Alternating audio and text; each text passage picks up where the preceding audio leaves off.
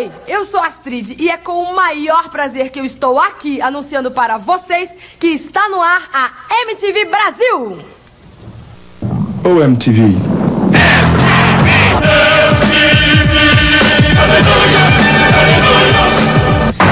Vamos.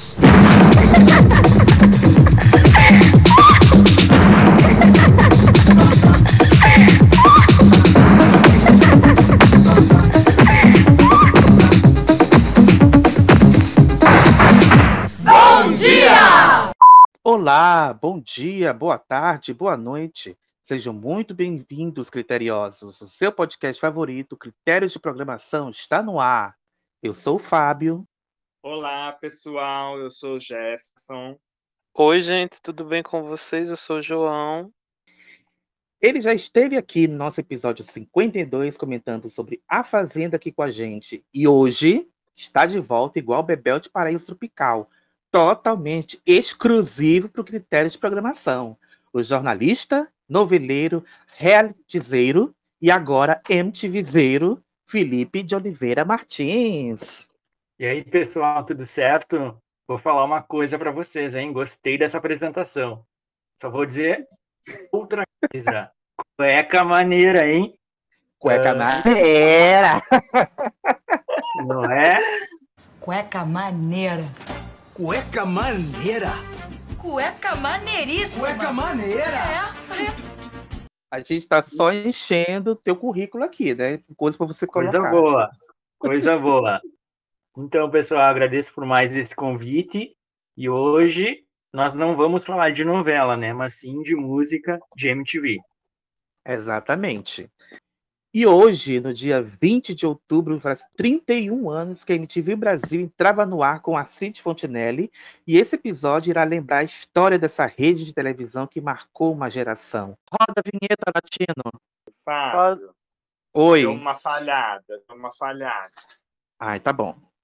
Roda a vinheta, Latino. Fábio, Falhou de novo. Roda a vinheta, Latino. Falhou de novo. Ai, gente, de novo. Peraí. Cadê? Peraí. Peraí. Roda a vinheta, Latino. Falhou de novo. Ô, Latino, vergonha na cara. Vamos começar de novo. Bota essa porra pra funcionar pra gente falar direito dessa porra. Respeito. Roda a vinheta, caralho. Pessoal da MTV, vergonha na cara, vamos começar de novo e bota essa porra pra funcionar direito pra gente cantar certo nessa porra. Respeito.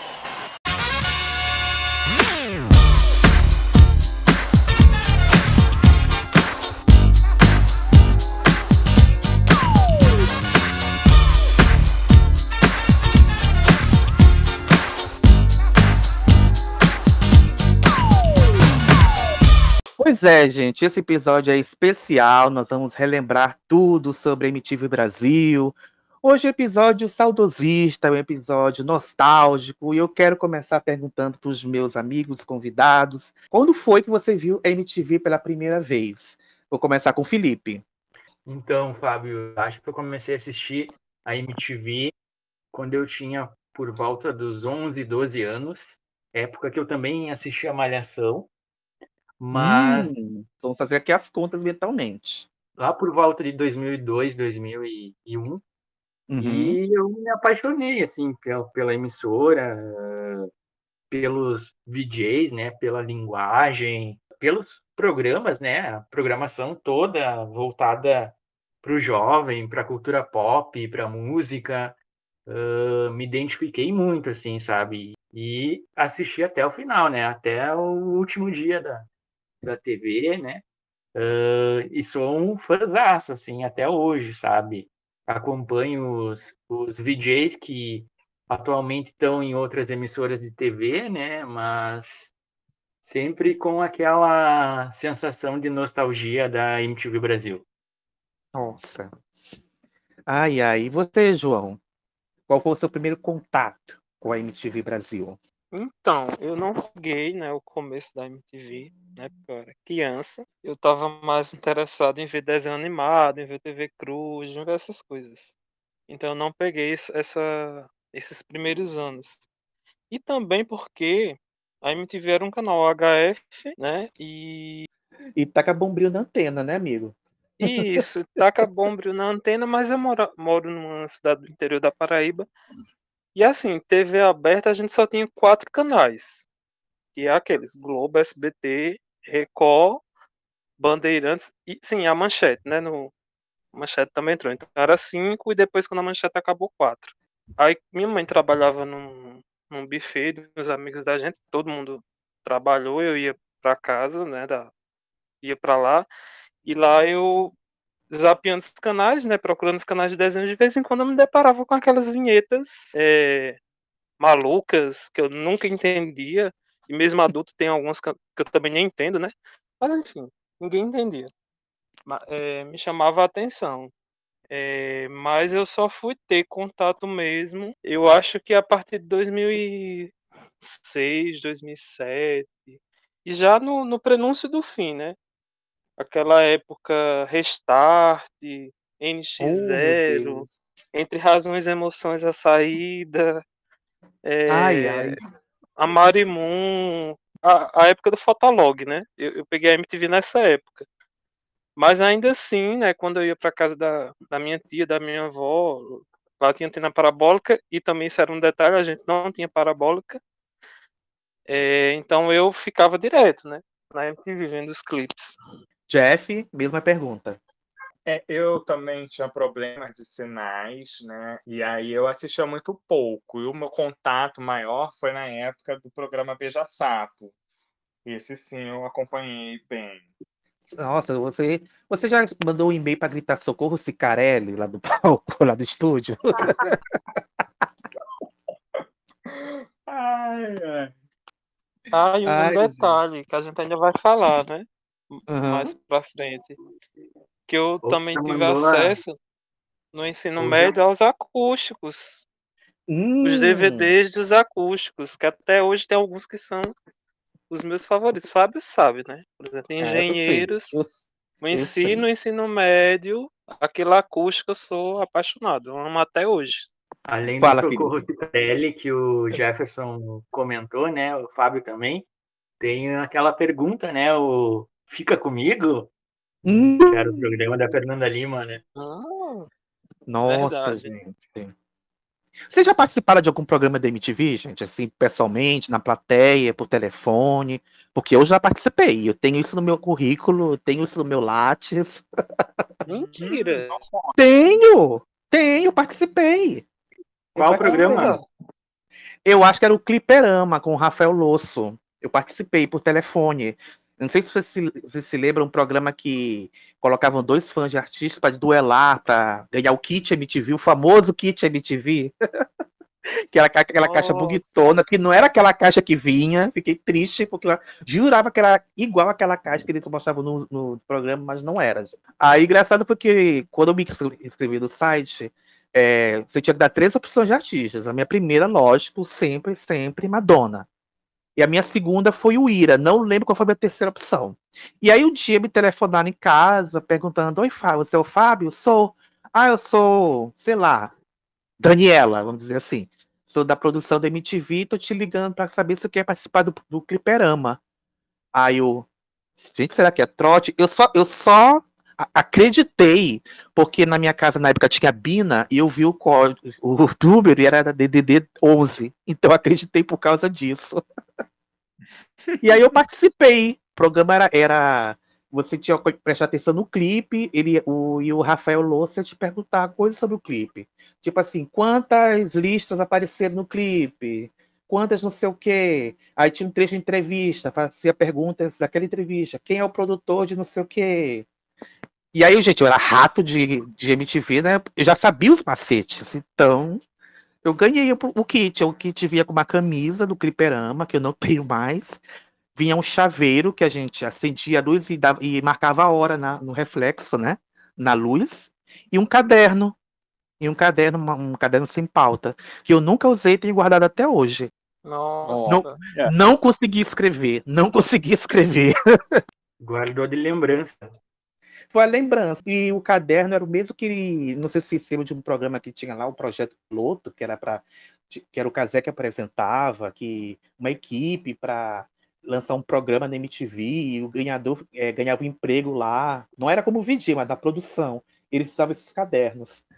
Aí eu ganhei um deles. Era, era de capa verde com o logo da MTV na capa. Aí, enfim, gente, é, minha história com a MTV é essa. Mas você queria ser VJ porque todo mundo queria ser VJ, né? Lógico. Eu ser DJ. Lógico, eu acho que se toda criança dos anos 80 queria ser Paquita da Xuxa, nos anos 90, 2000 queria ser VJ da MTV. Colocar um dos pés no, no Três Tabelas, né?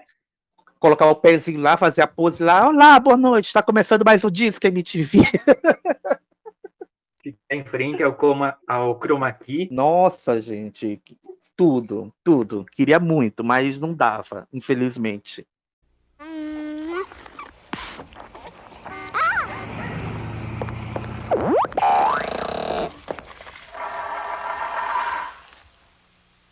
Bom, gente, vamos aqui agora um pouquinho de história, antes de a gente começar a navegar no nosso túnel do tempo, é, um pouquinho de, de, história. A MTV americana, né, que é a base de tudo, estreou no dia 1 de agosto de 1981, e o primeiro clipe que ela exibiu foi de uma música chamada Video Killer the Radio Star, da banda Buggles. Olha só, gente, o nome do, do, da música, né? O vídeo matou a estrela do rádio marcando o prenúncio, né, de que agora a música você ia ver na televisão. E aí, esse novo canal foi, foi criando novas tendências, né, lançando os, os clipes. E eu estava lendo no livro do Zico Góes, que aliás é uma das bases desse nosso, desse nosso roteiro, e ele fala que os clipes é, não pertenciam à MTV, pertenciam às gravadoras, então eles tinham que pedir permissão. Ah, eu posso passar seu clipe? Sim, sim, sim, Salabinho! Porque é a divulgação de um lado e o canal entregando ao público a, é, a novidade, né? Que era o lançamento de uma emissora musical. Bem interessante. E logo aí começaram é, a lançar VJs, as famosas vinhetas de intervalo. Então, os três pilares da MTV eram, eram esses: o clipe, o videoclipe, os VJs e as vinhetas. V, V, V. Eu acho que a MTV popularizou, né, Fábio, o videoclipe, né? Então, os videoclipes eram exibidos no Fantástico e em outra emissora, mas eu acho que a MTV popularizou o videoclipe para da época, né? Exato. E no dia 20 de agosto de 1990, a MTV Brasil entrava no ar é, e o primeiro clipe apresentado foi Garota de Ipanema com Marina Lima. Latino coloca um trechinho. Olha que coisa mais linda, mais cheia de graça. Olha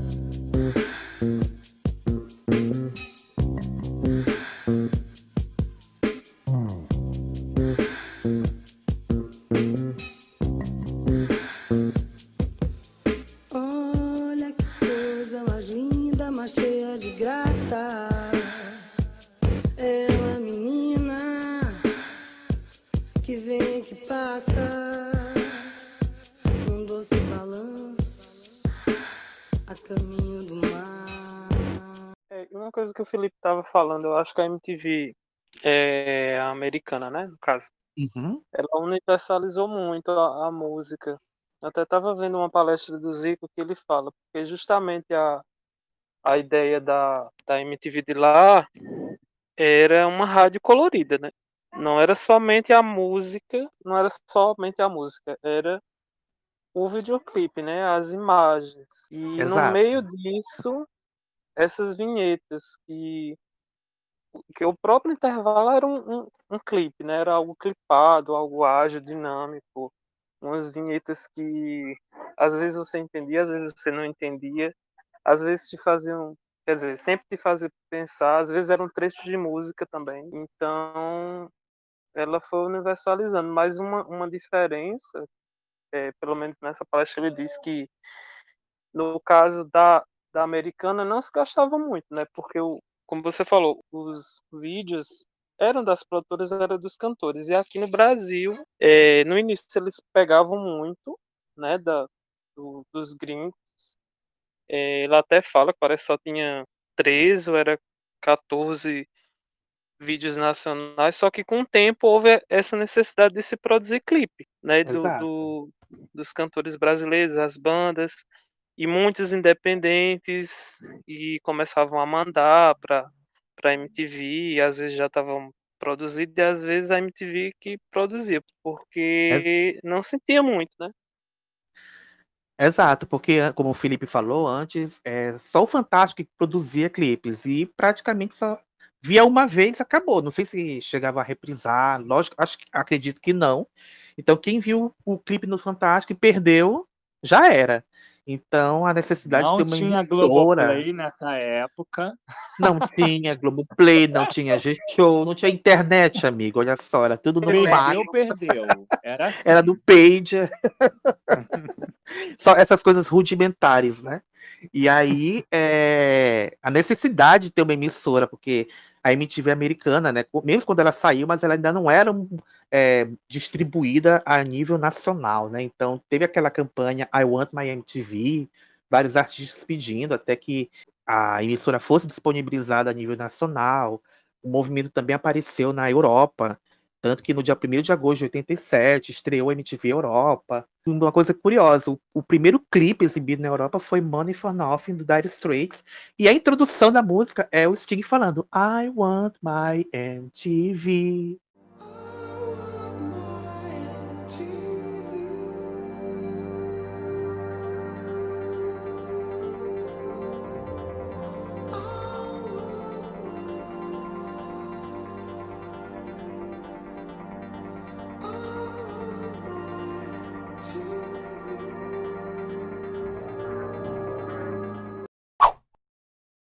Vejo na MTV. Legal. Legal, legal. Eu quero a minha MTV. Te vejo na MTV. Eu quero minha MTV. Eu quero minha MTV. Te vejo na MTV. Te vejo na MTV. MTV, a sua música favorita. Demais. Non-stop. Demais. Clássicos MTV. Fúria Metal. Disque MTV. Lado B. Zua, zoarara, zua, zuzua. Legal. Legal, legal. See you on MTV in Brazil, baby. Eu quero minha MTV. Eu quero minha MTV. Te vejo na MTV. Eu quero minha MTV. Eu realmente quero. Eu quero my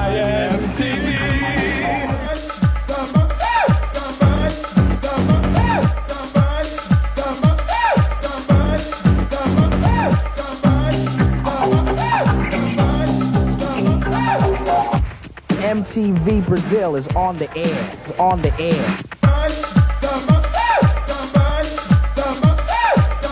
Te vejo na MTV.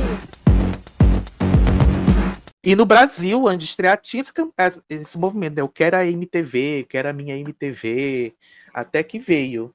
E é, eu, é, aquela pergunta que eu fiz no começo, qual foi o seu primeiro contato, eu não assisti logo no comecinho, mas eu me lembro, acho que foi em 93, 94, era- eu estava na casa da minha tia, ela me mostrou, Fábio, olha isso aqui, isso aqui é uma, um- uma emissora só de clipe, de música. Só que a imagem da MTV era muito ruim, porque era uma, uma emissora em UHF, então tinha que ter uma antena específica. É, raramente as antenas é, VHF é, captavam as imagens, quando captavam era aquela coisa é, pipocada, né? Nesse nível. Eu só fui ver MTV de fato, com imagem boa, imagem maneira, em 2004, quando eu me mudei para um apartamento, o apartamento, o prédio tinha antena, então a captação das imagens era muito melhor. Então foi aí que eu pude ver tudo colorido, é, sem ter aquele chiado que eu estava acostumado a ver. Então foi uma novidade para mim. E foi aí, de 2004 até 2008, foi quando eu parei de ver de fato. E, eu, eu via direto, eu via MTV direto, eu só parava para ver novela. E eu acho assim que o barato da MTV é que ela foi uma TV testada no ar. Né? Eles iam vendo que dava certo, que não dava certo. Os próprios VJs, eh, alguns não tinham experiência nenhuma. Então eles foi um laboratório, né? Foi um laboratório de fazer TV, de fazer uma TV que nunca tinha tido no Brasil e que não não teve depois, eu acho. Acho que a MTV é única nesse quesito todo de experimentação, de formatação, de vinhetas coladas, rápidas, modernas, é, as campanhas, né, que eram sensacionais. Então acho que a MTV Brasil fez história. Eu também concordo com o João e tem muitos VJs que relatam essa experimentação da MTV. Eles faziam sem saber se o programa ia dar certo e parece que não era uma preocupação também se ia dar certo, se não ia dar certo. No geral, acho que todo mundo, toda a equipe da MTV estava lá para se divertir mesmo, para curtir fazer Exato. TV do jeito que eles podiam fazer na época, né? Exato. O próprio Zico fala no livro que é, acho que uma, uma das regras do uma pessoa ser VJ era não, não ter experiência, é, é, não fazer personagem, ser ele mesmo, para cada um ter sua própria personalidade. Então tinha VJs de vários tipos, né? Tinha aquele que era mais falante, aquele que era mais retraído, mas estava na frente das câmeras. Então é, tinha isso também, não era aquela coisa profissional, um apresentador profissional para ser VJ, não tinha isso. MTV. Tá Começando mais um 15 minutos aqui na MTV. Olá, boa noite. Salve, salve, rapaziada. E aí? Cheguei na MTV. Sim, sim, sim, Salabim. Eu sou o Kid Vinil. Eu sou o Fábio Massarilha. Eu sou a Penélope. Oi, aqui é Zé Camargo. Tá começando mais um Quiz MTV. Puro de número 300. E a partir de agora eu vou estar aqui no comando do Non-Stop. Vivendo mais um momento histórico aqui na nossa MTV. Hoje é o dia da nossa grande estreia. Voltei, que felicidade. Tô super emocionada. Inclusive aqui é entre a gente, hein? Eu tô aqui, cara, pra falar de música com você, entendeu? A gente vai curtir muito rock, Bate-papo e o que mais rolar. Hilari, hilari, hilari. The show's true, the man is going to hit it roll, another town, another gig, and explode. É isso aí, é isso aí. Que bonito, que alegria. Quer dar algum recado, quer falar alguma coisa? É MTV. Eu já volto. A gente se vê por aí. E falando de VJs, qual era o seu VJ favorito? Agora eu quero ver. Não vou ser malvado para dizer um só, vou, não vou deixar você dizer três. Três VJs favoritos. Vai lá, Felipe, começa. Só três, no meio de tanta gente. É, três. Acho que Fernanda Lima. Uhum. Eu gostava bastante do Edgar Piccoli. Hum, Edgar que era o pão da casa, né, gente? O bonitão Pão da, da casa. MTV, era conhecido como pão da MTV. E eu também gostava do Marcos Mion, Hum, mas tem E outros você- também, né? tem Uma lista vários. imensa. Tem vários. Gente, até o Chai Suede foi. Olha, gente. Chai Suede. Mas ele assume que ele foi, né? pesquisando para esse episódio, que o Shai também foi VJ. Mas Não o Chay sabia, assume, cara. né? Ele assume que foi, né? Diferentemente de outras coisas, né? Isso. E você, Rapaz, João? Quais, quais os seus DJs favoritos? Três. Só vale três. Só três. Só três. Então, como para não ser incoerente, né? Porque eu falei que eu peguei a MTV já no prenúncio do fim, né? Dos anos 2000 em diante. Então, nessa época, assim, que eu gostava muito era a Titi, né? Quer, quer dizer, não é que eu gostava, eu gosto muito da Titi, eu acho ela maravilhosa. E ela apresentava o, o Acesso, quer dizer, ela apresentou vários programas. Gostava muito da Marimun.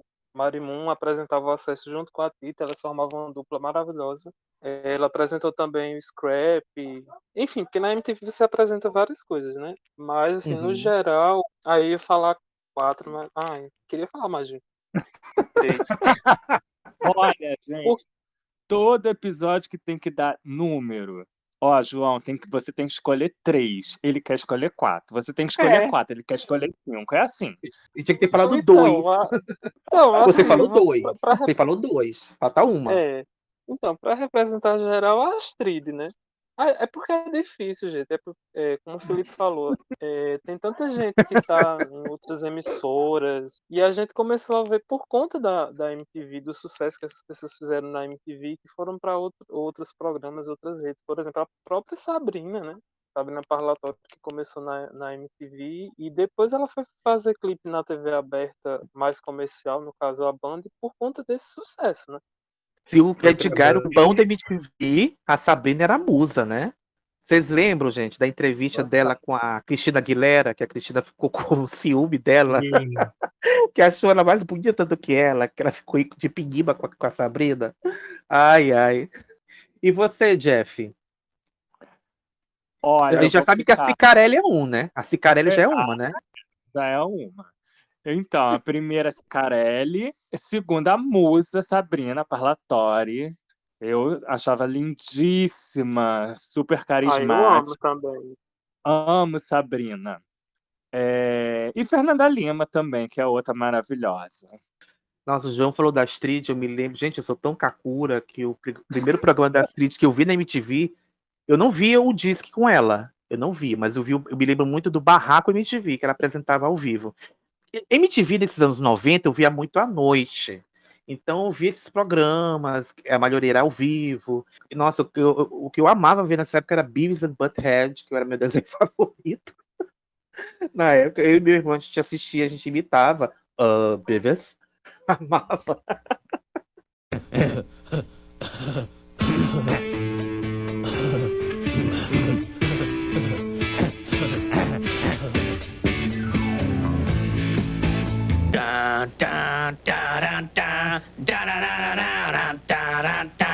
Beavis and Butthead premieres Monday, March 8 on MTV. Eu amava. Ninguém me perguntou, mas eu vou me dizer os meus três DJs favoritos. Primeiro lugar, acho que não tem pra ninguém, acho que é Penélope Nova. Eu amo a Penélope, pra mim, nossa, é acho, que- acho que é a VJ mais escrachada que a MTV tem. O scratch é uma, elegância ao mesmo tempo. Eu adoro a atitude que ela passa. Enfim, amava. Eu já participei também de um programa da, da Penélope, gente, do quando ela apresentou MTV na rua. Só que ela, ela lia os e-mails, no caso. Eu mandei um e-mail porque tinha um quadro que, que era nome feio, né? E eu mandei os, os nomes da minha família. Meu Deus. Eu expus Já a minha ligou pro- família. Já ligou pro ponto P? Olha, já tentei, mas nunca liguei, nunca consegui, mas eu já tentei. Já tentei várias vezes. Segundo lugar, Didi Wagner. Que, nossa, Didi Wagner, eu vi- acho que eu vi quase todos os programas da Didi Wagner. Só não vi o Supernova nos anos 2000, mas eu via o Pipe, eu via o Videoclash, que eu amava também, que era aquela batalha de clipes, amava demais. É, o Balela, que ela fazia com a Marina Persson, que coincidentemente é a minha terceira DJ favorita, Marina Persson. Ah, eu gosto muito da Jus também. Poderia ter escolhido. Olha aí, tá vendo? Mas, Mas, tem muita gente- maravilhosa, né? Mas, gente, se a gente for parar pra pensar, tem tanta gente que a gente conhece hoje em dia que nem imagina que foi DJ da MTV, né? A Astrid Fontinelli, que a gente já citou, Maria Paula, que a gente vê no Cacita, foi DJ da MTV, Zeca Camargo, Adriana Lessa, quem mais?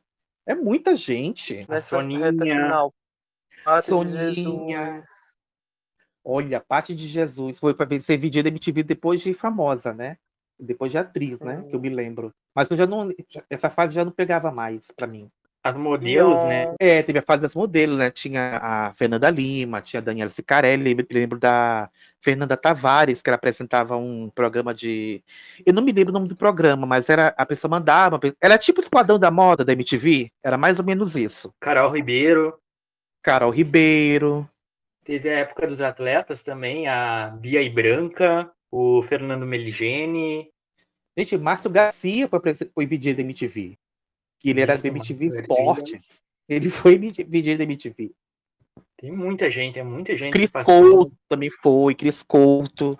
Enfim, é muita gente, é muita gente. Lógico que a gente lembra mais os DJs da época que a gente via. Então, além é, desses, os clássicos, né? Eu me lembro muito do Marcos Mion, eu me lembro muito de Hermes e Renato, e eram VJs, eles tinham- a parte deles é mais a comédia que a gente vai falar daqui a pouco. Eu me lembro de João Gordo. João Gordo era barato, gente. Quem assistia o programa do João Gordo era um barato. É, o João Gordo, inclusive, assumiu um programa que não era dele, né? Era do Mion, que era o Piores Clipes do Mundo. E foi um sucesso. O Zico fala que é o maior ibope, assim, da, em números, né? Da, da MTV. E depois é, ele assumiu esse programa e foi fazer também o Gordo da Go- Gogó, né? Gogô. Gogô. Era um Gogô, né? Que era um Uhum. talk show que tem a treta mais histórica da MTV, mas daqui a pouco a gente vai falar. Nossa, gente. O João Pois é, Gordo também apresentou o Gordo Freak Show, que também era um Nossa, eu talk show. amava. Eu amava o Gordo Freak Show, gente. Teve outros programas também, que era o, o Gordo à Bolonhesa, ele cozinhava no programa. E Sim. também tinha o Gordo Visita, que ele ia visitar os artistas. Acho que ele foi entrevistar a Dercy Gonçalves, se eu não me engano. Isso. Ele foi entrevistado esse. E essa coisa de cozinhar não é novidade, porque a Astrid já fez um programa assim, né? Que era, acho que era o Pé na Cozinha, se não me engano, na MTV, né? Não era, gente? Não tinha o Pé na Cozinha? Que até lá parece que a- a- a- tem aquela entrevista histórica da Marília Gabriela contando da entrevista da Madonna, que a Madonna foi super grossa com ela. Eu me lembro. Ai, sim, verdade. tô lembrado desse. Madonna não quis ficar de frente com Gabi. Ai, até ficou, mas ela não tinha paciência para as coisas que a Gabi falava, gente. Ela não entendia. É, não O inglês da Gabi respondeu. péssimo, coitada, gente. Não dava Ela pra respondia monossilabicamente. Não, mas ela sempre foi assim. Ela sempre foi assim. Fábio, vou te perguntar, seria a Madonna a pioneira desses biscoiteiros nas caixinhas de pergunta? Será, gente? Será que foi ela? Ai, ai. O melhor é, dessa entrevista acho que foi quando a Gabi perguntou Madonna ou Madonna e ela não entendendo nada. Que diabo é isso? Que porra é essa? Madonna ao quadrado? É, eu não sei se foi nessa entrevista, ai. mas a, a Astrid falou que também a, a Madonna parece que foi mal educada com ela. Parece que arrotou na cara dela. Foi uma coisa assim. Numa live que ela fez no Instagram, ela, ela comentou isso, mas eu não sei se foi no mesmo dia.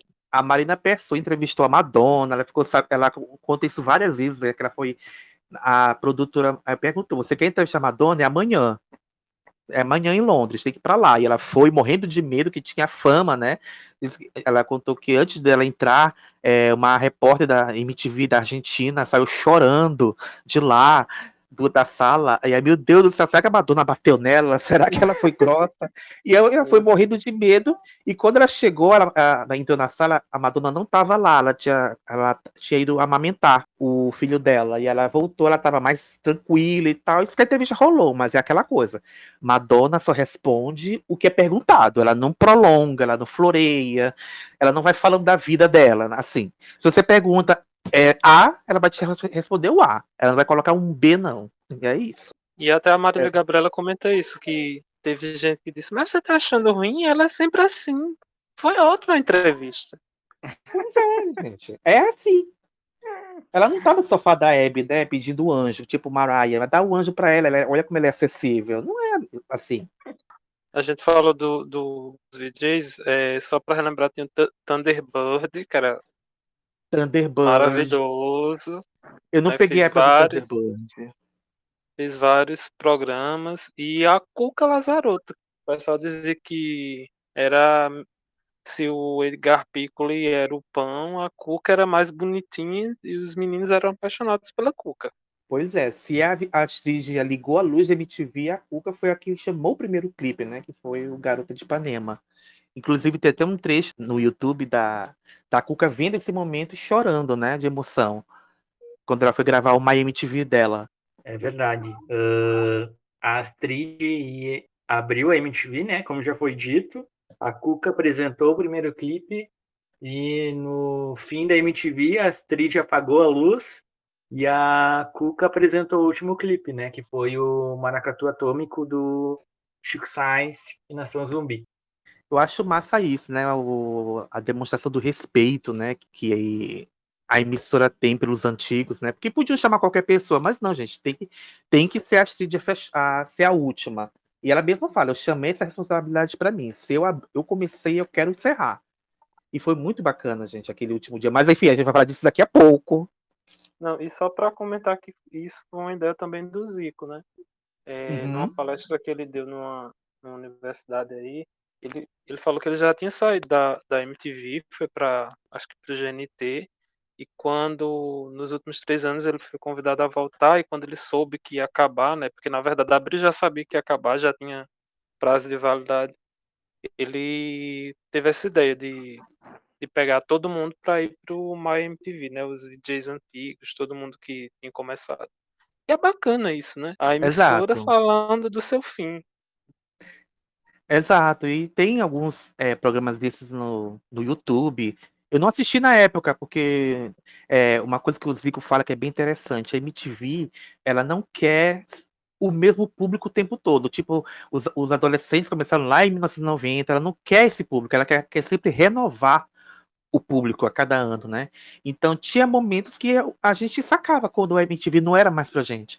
O meu momento foi em 2008 quando eu vi que tava passando muito restart, eu não suportava, não gostava, digo, gente, não é mais, não é mais aqui a minha casa, então foi bom enquanto durou nossa relação de amor, e é isso.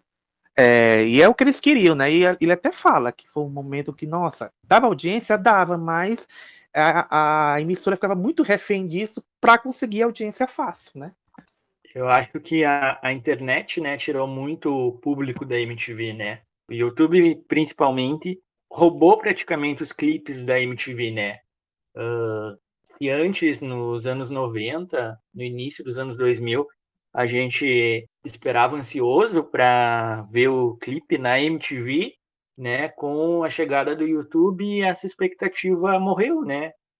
E daí Acabou eu acho que acabou, é, e daí a MTV acabou perdendo público e foi perdendo a identidade, daí foi investindo no que era mais comercial, que na época era Restart, depois deixou a música de lado e foi investir no humor, enfim, né? Foi perdendo a identidade de uma forma geral com o que foi acontecendo. É isso, você falou tudo. Aí, por mais que a MTV, é, com a chegada da internet, colocasse sites, né, como MTV Overdrive, que eu me lembro que tinha, que você podia ver seu clipe quando você quisesse, mas hum, não, gente, o YouTube era, era a sensação do momento da época e, e, foi, e foi a grande vilã da MTV, né?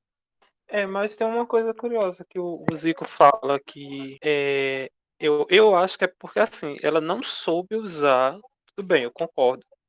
O YouTube matou a MTV porque não tinha mais a necessidade de eu estar esperando um clipe se eu posso assisti-lo a qualquer momento na internet. Exato, Mas Zico porque, falou- porque eu podia esperar tanto no disco, se fosse um clipe de uma banda assim mais modinha, digamos assim, tipo um Linkin Park da vida. Ah, vai passar no disco, então vou, vou esperar o disco. Ai, é, vou esperar o Central MTV que vai passar no Central MTV. Não, o YouTube podia ver quantas vezes eu quisesse é, é, em sequência e acabou. Isso. Mas aí ele, ele, ele diz assim que eles, quando se começou a pensar, né, internet, começou a surgir internet, aí essa ideia que você falou do MTV Overdrive, mas não tinha banda larga. A banda, banda larga era ruim. Não, Não tinha. você. Ninguém conseguia acessar. Amigo, 2005, Como é que ia ver, né? 2006, a gente tinha que esperar da meia-noite para poder acessar a internet, para não gastar pulso telefônico, gente. Fim de Internet semana, de escada. internet de escada. A gente começando a fazer download de MP3, rezando para não cair a conexão. Quantas vezes a gente baixando o, o CD completo, levando 5, 6, 8 horas para baixar um CD. E aí do- chega no 99%, faltando dois segundos, trava, e a gente rezando para não cair. É, gente, a gente sofreu perde. muito. E perde. Exato. Nós E- e sofremos olha co- muito. E olha como é interessante, aqui a gente tinha esse problema. Só que eu acho que a MTV Brasil, apesar disso, ela ainda consegue, por um tempo, manter essa interatividade. Se a gente for Uhum. para pensar, a MTV, como você falou aí que participou de vários programas, eu acho que ela era uma das TVs que mais investiam em interatividade dos programas, porque a gente é quem mandava, né? A gente escolhia o clipe, e nesses últimos anos tinha muitos tweets, é, o site era muito acessado, enfim. Exato. E na MTV americana, o Zico falou que foi oferecido para o dono de lá é, uma fusão com o MySpace. E eles não quiseram, porque eles não sabiam o que era, não sabiam mexer e não quiseram. E lá foi ainda pior, né? Porque a MTV acabou virando um, uma outra espécie de TV, com reality, com um monte de coisa. Então eles, eles perderam assim, a chance de usar o MySpace a seu favor, né? Já que a MTV era esse canal alternativo que investia tanto em coisa nova, mas não usaram como se devia a internet. Exato. E eu lembro que na época tinha a revista da MTV. Vocês chegaram a comprar alguma vez a revista da MTV? Não, mas eu lembro das edições, assim, era uma revista bem bacana, né? Bem, bem interessante. Vocês lembram do Oi MTV? Gente, eu queria tanto o Oi MTV, o celular da Oi com o- aquela caixinha da Oi, cara. Que tinha, em vez de ser o símbolo da Oi na frente, era o, o símbolo da MTV. Mas o telefone era muito ruim, gente. Era muito ruimzinho o telefone, mas eu queria. O chip tinha lá o acesso para mandar, é, para escolher, para votar no seu clipe do Disque MTV, curiosidade sobre música, não sei o que mais. Gente, uma época que não tinha internet no celular, o máximo de tecnologia que a gente tinha, que era tudo no SMS. E era a sensação. E era a sensação.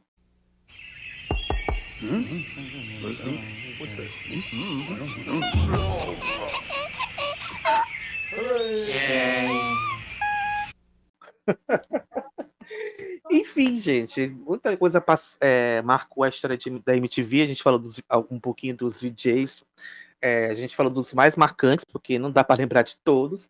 E outra coisa que marcaram muito foram as tretas da MTV, que a gente até, que o João até tocou no nome do xará dele, né? E acho que a treta mais marcante da MTV, uma das mais conhecidas, é João Gordo versus Dado Dolabella. Gente, aquilo foi uma loucura. Foi. Mas é porque eu, eu acho que o, o Dado leva a sério demais esse papel do bad boy, né? Cara, ele já foi preparado. Ele já estava com intenção. Pô, Felipe, você não acha uma pessoa que vai para uma entrevista com uma mala, que tem uma corrente, uma machadinha, sabe? Não tá querendo coisa ruim? É, é, isso é. E o Dado tem essa fama de, de bad boy, né? E, e barraqueiro, assim. Então ele já meio que já foi preparado. E o João Gordo tem a personalidade forte, né? Também não leva desaforo para casa. Então ali, quando deu a treta entre os dois ali, uma confusão, né?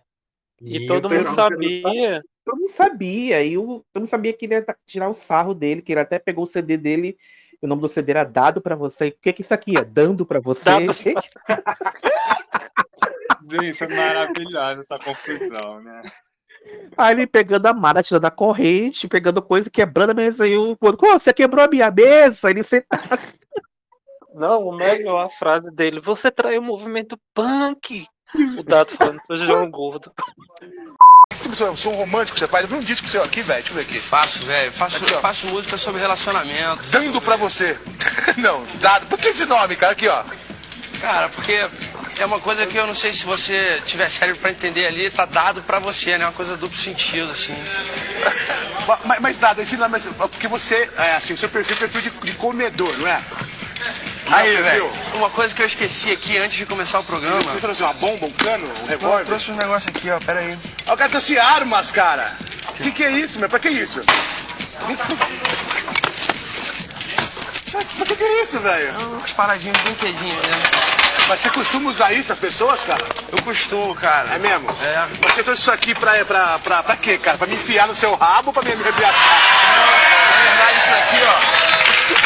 Isso aqui vai ficar na minha mão. É mesmo? Se a gente tiver algum problema, a gente. É mesmo? Isso é na mão aí, facinho, nervoso, velho. cara, eu tive, eu tive um problema na Globo. Mas você fica nervoso, cara, à toa? Eu, às vezes eu fico.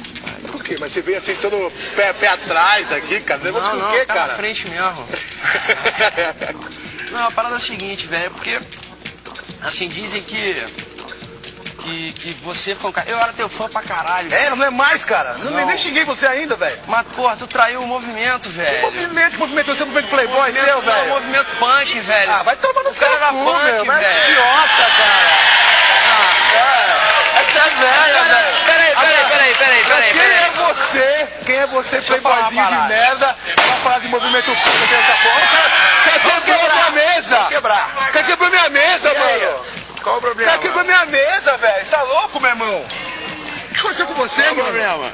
Que você tá louco, Playboyzinho mano? de merda? Playboyzinho de merda mesmo, E você? cara. Que que você tá louco, meu irmão? E que você, é tá isso? louco você, papai? Você tá aí, meu. Você tá aí. Você tá aí, É mano. tu, bicho. Opa, opa. Que foi? Que Qual foi? foi? Que foi, meu? Qual foi? Como é que é? Qual é? Como é que é a sua? Qual é? Vai essa merda aí, vai. Seu palhaço. Parece a Como é que é? tua, Você é louco? Vai. Palhaço. Vai se fuder, ô filho da puta. Você, Vai se fuder. Vai, você tá armado. Vai, Eu te mato, amigo. Vai se fuder. É o que o cara faz, meu. Você aqui pra quê então, seu idiota? Vai tomar no seu cu, seu filho da puta. Falou, vai se fuder. Some daqui, meu. So- Some daqui, mano. Some daqui. Some daqui. Some daqui. Some daqui. Some daqui. Some daqui. Some daqui. Some daqui. Some daqui. Gordo, pelo amor de Deus. Some daqui! Some daqui, playboy! Some daqui, playboy, filha da puta! Some daqui! Some daqui! Some daqui! Pode deixar que eu tiro ele, Pô!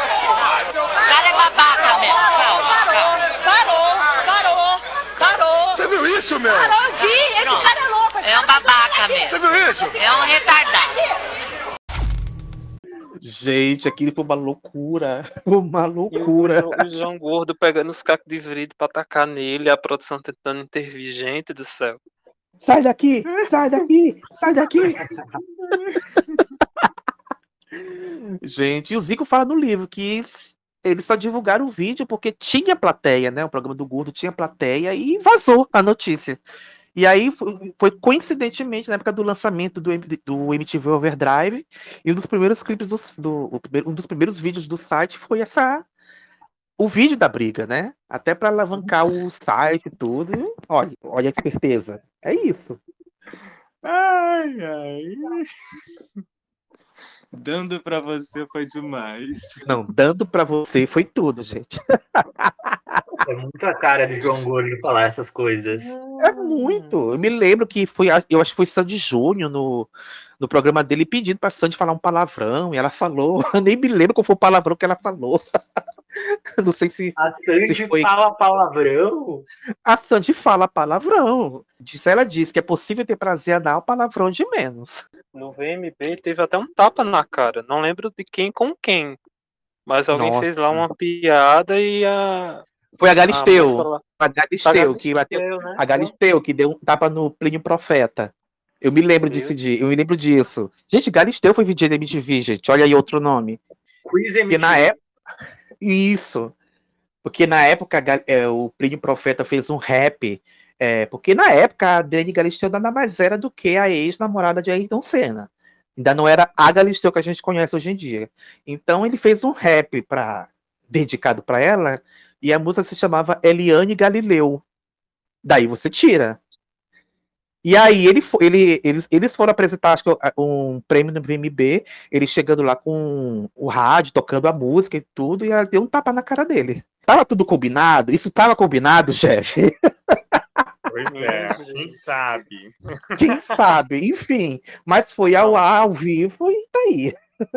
VMB que tudo podia acontecer, né? Tipo, era Hebe, junta Hebe. Hebe Camargo e Zeca Camargo. Sim. Tudo pode rolar. Tudo. No tempo o Júnior não deu um beijo na boca de uma de uma mulher lá que eu não me lembro quem era, gente. Teve isso também, eu me lembro. Marcos sei quem Mion era. e, e Casé Peçanha se beijaram também.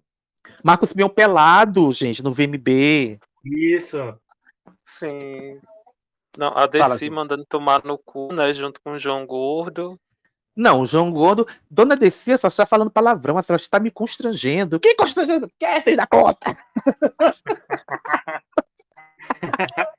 Eu ia falar do, do Caetano Veloso, né? Do erro lá no, no show dele do VMB que, que originou o título do livro do, do Zico, né? M, MTV bota essa porra pra funcionar. Nossa, e o, piti do Caetano, ge- gente, eu, vocês viram aquilo ao vivo? Eu vi aquilo ao vivo, fiquei, meu Deus, o que que tá acontecendo? O Zico fala que, nossa, todo mundo, todos os músicos elogiavam o som da MTV. Nossa, gente, é uma coisa que não, não tem igual em outra emissora. Diz que ele fala no livro que uma, não sei quem é a cantora, não me lembro, que foi na Globo cantar uma música. Nossa, mas. Ah, lembrei, foi a Baby do Brasil. Que ela foi cantar na Globo, no programa da Globo, e ela falou: Nossa, mas isso não tá uma merda, nem parece som da MTV, som da MTV é melhor. E aí, é, foi no VMB 2004, é, o Caetano foi- cantar com o David Byrne, e o Zico até fala, uma música chata pra cacete, mas, porra, era a primeira vez que um gringo, artista gringo de nome, pisava no nosso palco, então tá valendo. E foi isso que aconteceu. Latino, por favor, faça as honras.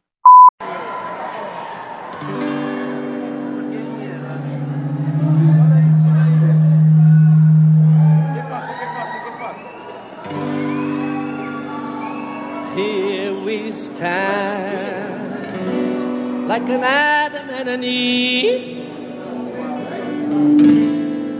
Waterfalls,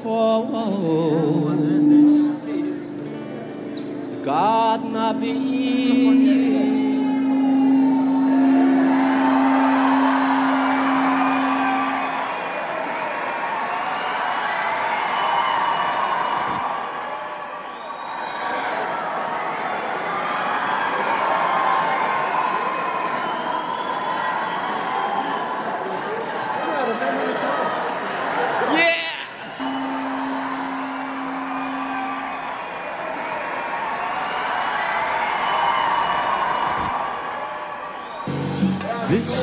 Used to be real estate. Only fields and trees. Olha, pessoal da MTV, vergonha na cara, vamos começar de novo e bota essa porra pra funcionar direito pra gente cantar certo com essa É. porra. Respeito.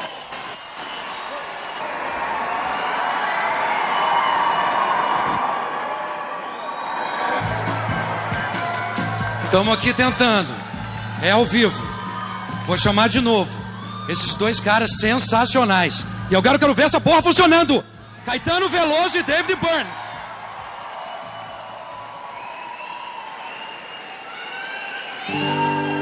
Here we stand like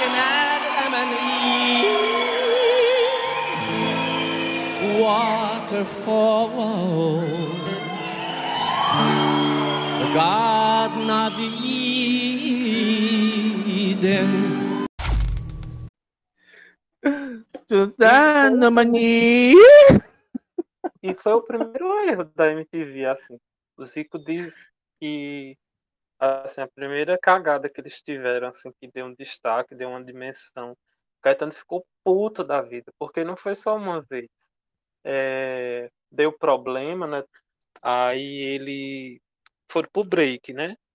Pra tentar consertar. Aí voltou, deu problema de novo. Aí foi pra outro break. Aí voltou, aí deu, continuou dando problema e não se resolvia. Ele disse que foi tipo um. Quase E o 10 último minutos break. Isso. 10, minu- quase 10 minutos de break. E aí que resolveram e descobriram qual foi o problema. Qual foi o problema, João Dantas? O problema tinha sido da própria equipe do Caetano. É, ele metendo pau na, na MTV, mas tinha sido uma equipe dele, tinha deixado ligado né, o microfone e tal. Alguém que trabalhava ali com ele e tinha sido a MTV.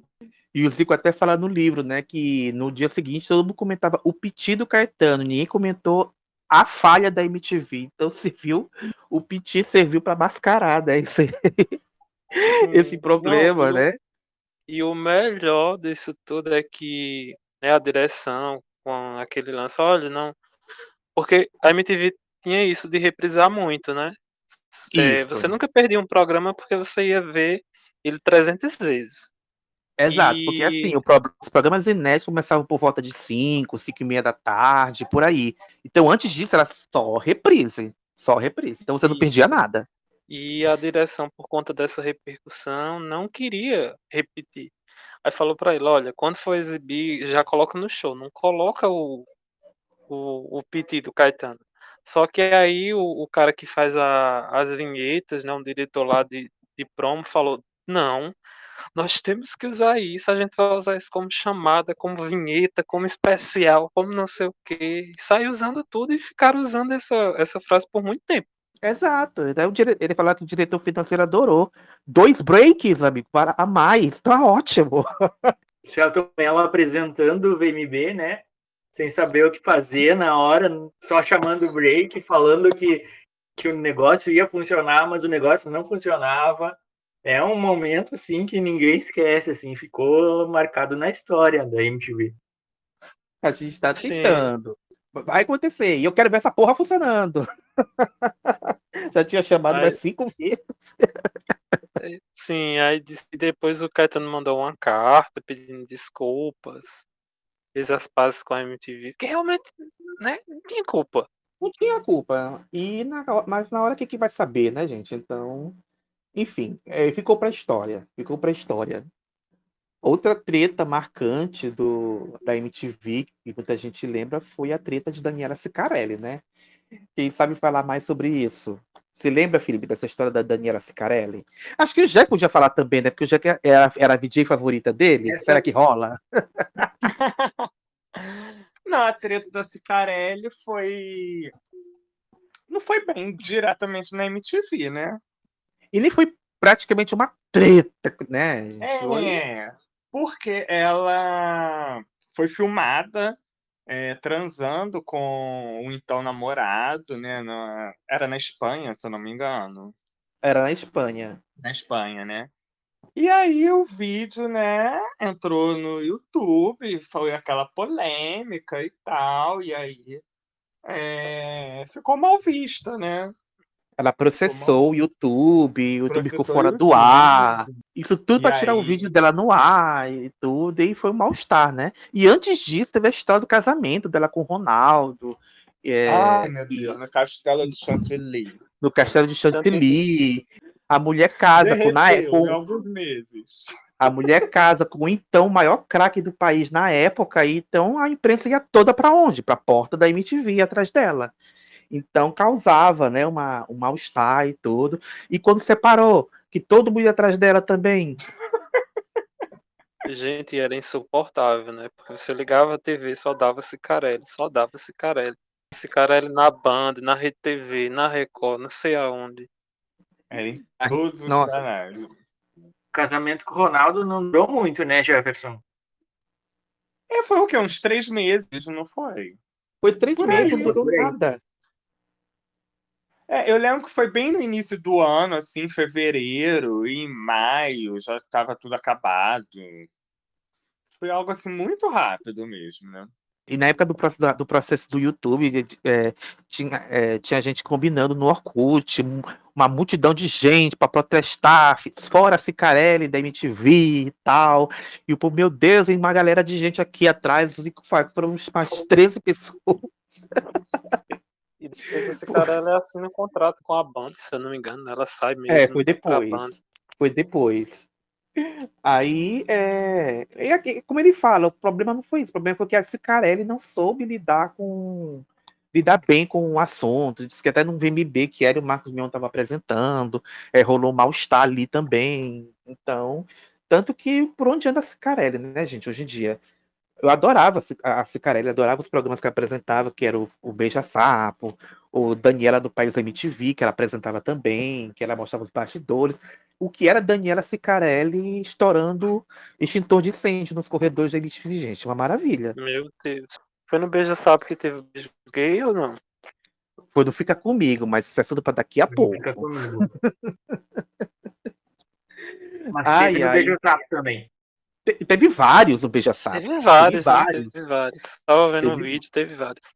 Mas você falando de treta, não é bem uma treta, né? Mas no, no VMB eu lembro que, assim, é, é- é o público e o calor do público. Se o público gosta, ele vai aplaudir. Se o público não gosta, vai vaiar, vai.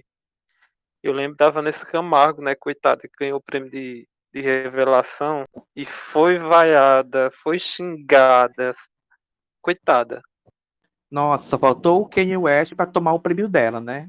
E nos últimos anos o Restart também, eu lembro que, que até eu acho que é o, o Pelanza, quando vai receber o prêmio, fala: Ah, obrigado pelas vaias, vocês estão me ajudando a ser um grande ser humano. Porque é isso, né? Exato. Tá ao Exato. vivo, tudo, tudo pode acontecer.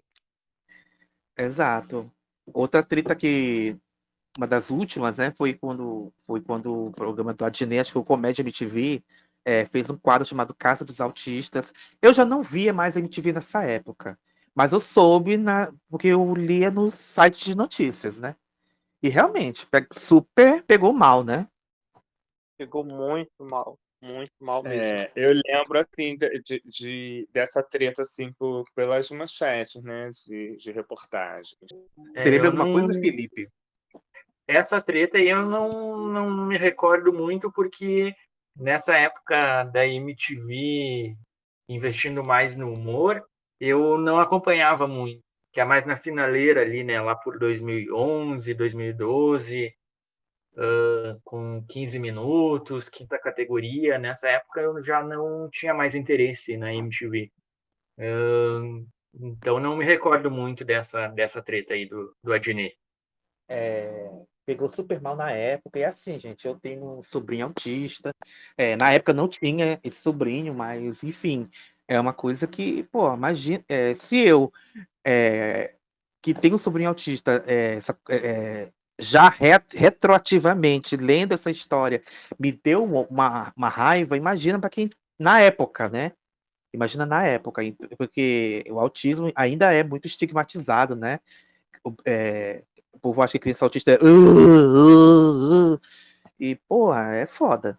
E é aquela coisa, como o Zico fala, né? É todas essas tretas, é, teve uma treta, uma treta também com as, as pessoas é, com síndrome de Down também que aconteceu. Então eles fizeram faziam campanhas de conscientização com esses grupos, né? Para realmente é, educarem as pessoas, os, os seus telespectadores, e também para se educarem, para não acontecer mais. Então eles procuravam sempre resolver isso, já que eles faziam muitas campanhas de conscientização, né? Como, como contra AIDS, é, sexo com proteção, sexo seguro, é, combate às drogas. Então, eles já tinham esse espaço para fazer isso na programação e usaram essas, essa- esses dissabores que aconteceram para entrar nessa lista de campanhas, né? Campanhas sociais. A gente já podia falar um pouquinho das campanhas, né? Pois é, a gente podia falar um pouquinho das campanhas. gente. A mais marcante é Desliga a TV e vai ler um livro. Você lembra, João? Tédio, falta de criatividade, confusão, burrice e conformismo. Desliga a televisão e ler um livro.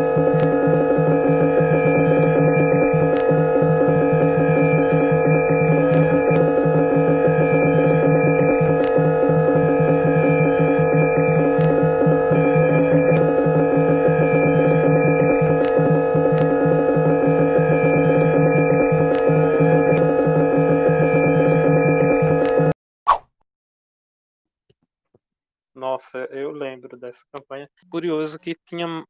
Era um tempão no ar. Era um tempão que ficava no ar e parece que resolveram cortar e deixar só 30 segundos, que também é um tempão, né? Você ficava Uhum. vendo lá a tela, desliga a TV e vai ler um livro. Mas é, eu acho que só uma, uma TV de vanguarda, uma, uma TV transgressora como a MTV poderia fazer uma campanha dessa. Felipe, você desligou a televisão e leu um livro? Não desliguei a TV, mas eu lia livros na época. Eu fazia os dois ao mesmo tempo. Eu fazia as duas coisas. Eu assistia TV e lia livros. Falando na campanha, é uma campanha muito, muito bacana, assim, né? Porque vai contra ao que a maioria das emissoras de TV fazem, né? Que não, que elas incentivam a não desligar a TV, né? E daí uma emissora que tem uma proposta um pouco mais diferente, convida o telespectador a- desligar a TV e ler um livro, é uma inovação, é uma coisa legal de se ver, né? E, e marcou ah, durante todo o tempo que a MTV ah, durou, né? Até os últimos dias da emissora e até hoje é uma campanha que ninguém esquece, né? Que é uma campanha muito marcante. É curioso a MTV ser uma emissora aberta, mas não era propriamente aberta, porque era nichada. Era para um Isso. público específico.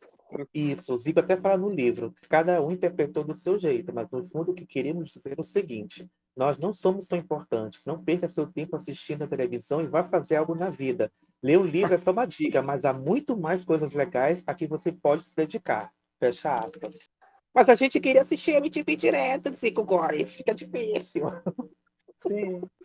Eu, Ai, eu ai. lembro muito de uma que era assim: o governo está enganando, o governo mente para você, uma coisa assim. O governo não é só o presidente. Porque a MTV também tinha isso, né? De, de formar opinião. Ela mesma estava formando opinião. A, a, a gente, né? que, assim, quem pegou 90, 2000, a gente adolescente, virando jovem e tal. Então a gente tava precisando ter um canal que fizesse que fizesse as pessoas refletirem. E a MTV faz isso não somente nas vinhetas, nas campanhas, mas nos programas, né? Tinha muito programa de debate, de, de ideias. Qual é o Brasil e o mundo em que você quer viver? Você se sente um banana cada vez que se depara com a qualidade dos programas eleitorais na televisão? O eleitor só conhece a televisão como meio para se informar sobre os candidatos. E quando começa o horário político, ele desliga. Contrazia e má digestão. Eu voto. Falta dinheiro, qualificação de professores, os salários são baixos. É hora de reformar a escola. Esses grandes aí que tem muito dinheiro são os responsáveis. O maior problema é que há uma sensação de impunidade no ar. Suas armas estão sempre à mão. Afinal, eles precisam se defender de gente como eles mesmos. Violência. Não passe essa bola pra frente. Qual era a balada preferida de Kurt Cobain e o nome da guitarra de B.B. King? O que é cyberativismo? A irresponsabilidade no trânsito provoca grande parte dos acidentes nas estradas e cidades do país. Tem alguma coisa muito errada aqui. E era uma emissora muito diversa, né? Ah, dava voz para todos os públicos, né? E falava sobre a diversidade, falava sobre ah, comunidade LGBTQIA+, né? Então era uma emissora que dava voz para muita gente, né? Exato. As campanhas contra a AIDS também ficaram muito conhecidas também na época. Sempre tinha eh, uma vinheta, uma chamada, alertando contra os perigos do, do sexo sem proteção. Porque aquela coisa, é, como eles, é, o público da MTV sempre, é, os jovens na faixa dos 15 é, em diante, então eram, eram é, jovens que estavam é, descobrindo o sexo, descobrindo é, outras coisas que talvez não tivesse liberdade para conversar com os pais, por exemplo. Então, eles meio que tomavam essa responsabilidade para si, né? Já que nós estamos formando pessoas para serem é, adultos capazes e tal, estamos formando é, eleitores, né? As pessoas que vão, vão votar pela primeira vez, então temos que fazer campanhas desse tipo. Eu acho muito bacana. Muito bacana. E isso não era só nos programas, o- a- os intervalos também tinham isso. Então, muitos jovens, é, que geralmente quando a gente dá, na dá o intervalo da novela, por exemplo, a gente vai para o banheiro, a gente vai beber água, alguma coisa. E não, é- isso também estimulava a- a- os telespectadores da MTV a ficarem ligados também no comercial. Um pensamento crítico, né? Exato, exato. Eu lembro de uma que era assim, parece é, neste carnaval faça um orgia de camisinha, use camisinha. Eles falavam mesmo, né? Colocavam o dedo na ferida, assim. t- é, as campanhas da AIDS, como você falou. É isso. E você saberia dizer se ontem todos eles transaram com ou sem camisinha? Por que algumas meninas ainda têm vergonha de levar a camisinha na bolsa? Evite o comportamento de risco. Use sempre a camisinha. Ter consciência de tudo isso pode mudar a sua vida. Camisinha em informação, sexo sem AIDS. Eu só penso em nós dois. Em nós três. Tá vendo? É demais pra mim. Ora, mamãe, eu já sou emancipada. Emancipada como? Respeitem-se e façam o teste de HIV três meses depois.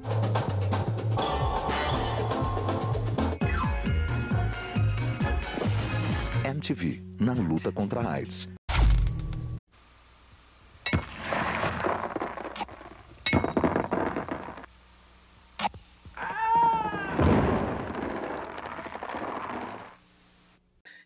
E Agora a gente vai falar dos programas marcantes da MTV, né? Aqueles programas que fizeram história, aqueles programas que a gente amava assistir.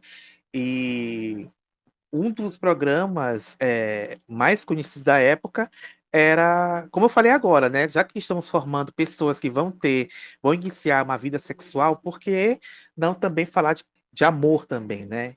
Então, o MTV pegou aquela ideia do daquele namoro na TV e fez os seus programas, né? Onde os jovens procuravam um parceiro, uma parceira para namorar, enfim, para curtir. E aí veio Fica Comigo, que deve ter sido o primeiro programa nessa seara, que foi apresentado pela Fernanda Lima e era um sucesso na época. Eu não assisti nessa época, mas é, ele, o Fica Comigo é muito lembrado porque foi o primeiro programa a ter é, participantes homossexuais no programa. Então foi um marco histórico, né, Felipe? É, foi o primeiro beijo gay da televisão brasileira, né? Até o Zico fala no livro que foi o primeiro beijo gay da, da TV brasileira, um beijo entre dois homens, né? O, o participante era o Conrado, não me esqueço do Conrado, ficou com, com o rapaz no final do programa, e daí depois teve a versão com as meninas, né? Uh, que daí, acho que, se eu não me engano, o nome da, da participante era Ângela, uh, mas daí não rolou beijo, sabe? Mas o Fica Comigo foi um programa inovador, assim, porque além de abordar o relacionamento heterossexual, né, uh, inovou com, com o relacionamento como afetivo, né, trazendo participantes do mesmo sexo, né, uh, dando voz à diversidade, né, à representatividade. Isso que foi, foi bacana. E levando tudo de uma forma normal, como tem que ser, né? Não Isso, ficava natural, né? ladeando. Ai, é o primeiro, ai, é o segundo, ai, é o terceiro. Não, era o beijo, pronto e acabou. É isso aí. Hoje o Fica Comigo realiza sua primeira edição gay. E o nosso querido é o Conrado.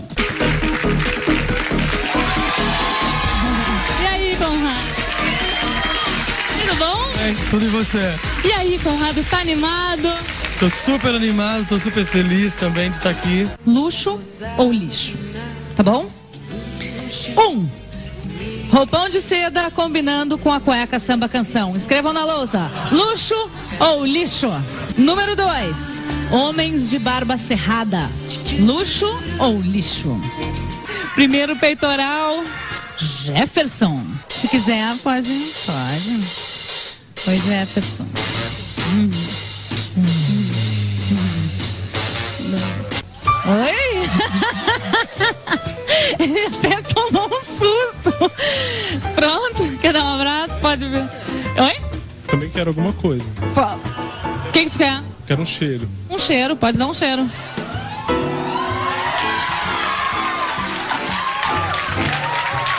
Com quem tu ficas, Conrado? Eu fico com o.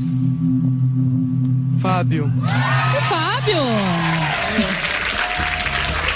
Parabéns! Conrado, fica comigo. Conrado, tudo contigo.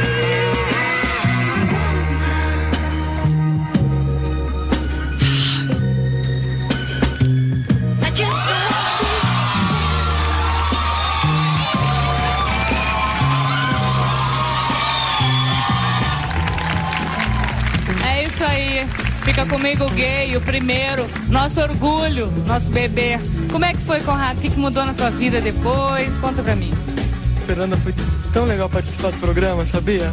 Tanto do, do ponto de vista social, né, que as pessoas começaram a entender um pouco mais do que a gente quer mostrar, do que a gente é na verdade, né?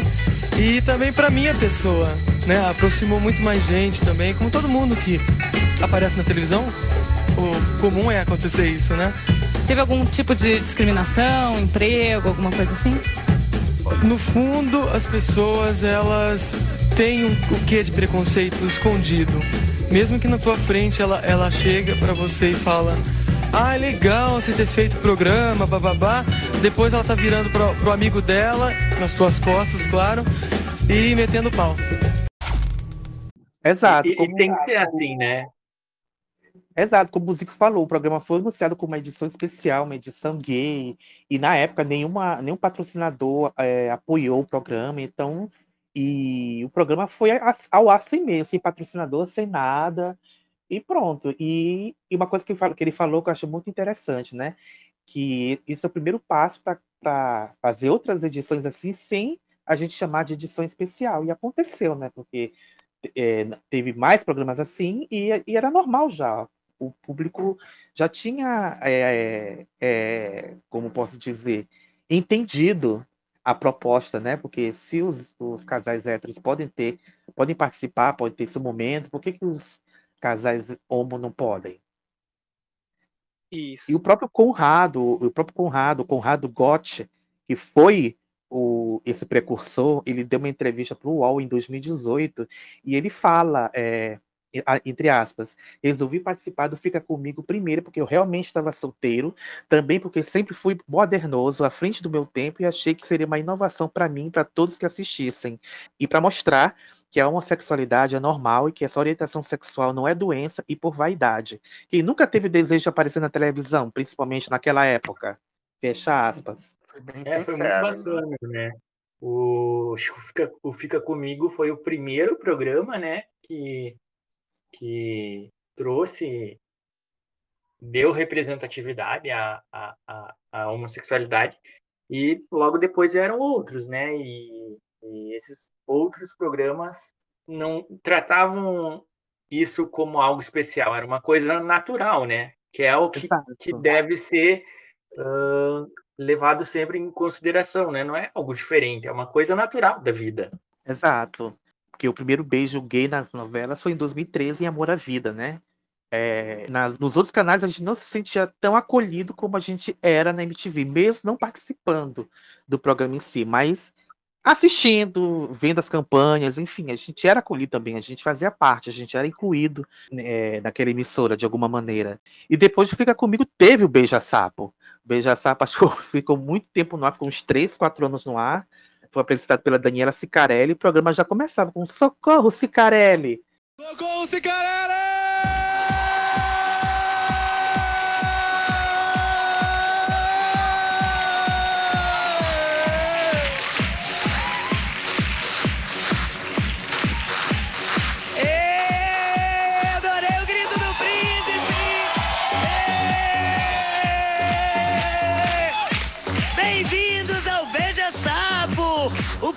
Mais gostoso de todos, que é o programa que foi feito pra beijar na boca. Vamos começar? Vamos começar a nossa beijação? Então o negócio é o seguinte, quem tá micado, zoado, não pega nada, vai lá no site da MTV agora, se inscreva, vem aqui pro Beija Sapo beijar na boca, meu filho. Não vai ter outra coisa melhor pra você fazer não, acredita em mim. Cadê o príncipe de hoje? Príncipe Rick! Ê! Dá uma voltinha! Rick! Eu adorei o seu socorro, Cicarelli! Obrigado. Adorei. Quantos anos você tem? Tenho 20. 20. O que, que você faz da vida? Isso, eu só trabalho. Trabalha com o quê? Trabalho numa boate. Ah. E... Olha! Ah. E por enquanto só, pretendo fazer faculdade de, De quê? publicidade. De publicidade? Isso. Mas por enquanto vamos ficar só no trabalho. Futuramente a gente Vamos pensa fazer o pezinho de meia, depois a gente Isso, estuda também. depois vem Muito bem. O que, que você faz pra cu- cuidar do corpício? Ah, a gente não faz nada. Nada, a gente reza, a gente faz pensamento positivo, meu Deus. A minha bunda não vai cair, não vai cair, não vai cair. As palavras têm forças. E é isso, os anjos dizem amém. Confiança no que Deus deu pra mim. É isso, Isso que ele mesmo. deu, é assim que vai ficar. Quanto tempo você tá zerado? Hum... Não beija na boca. 15 minutos. Uma semana.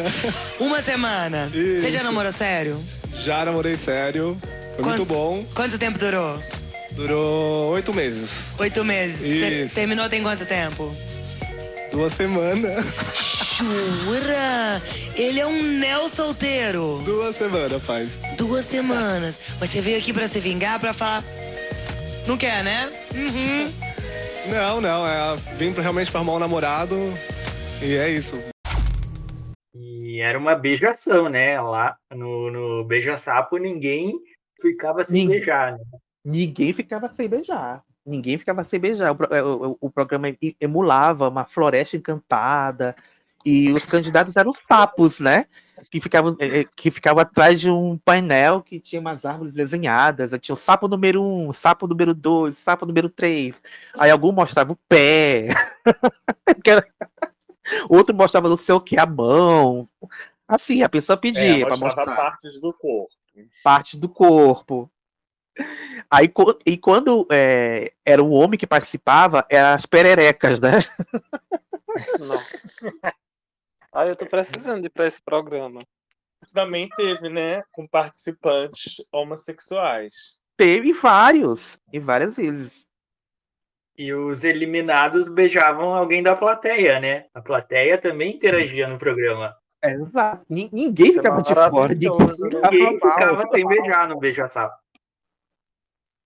Gente, eu era louco pra participar do Beija-Sapo. Ai, você nunca se inscreveu, amigo? Nunca rolou, nunca pensou em mandar uma, uma- um e-mail?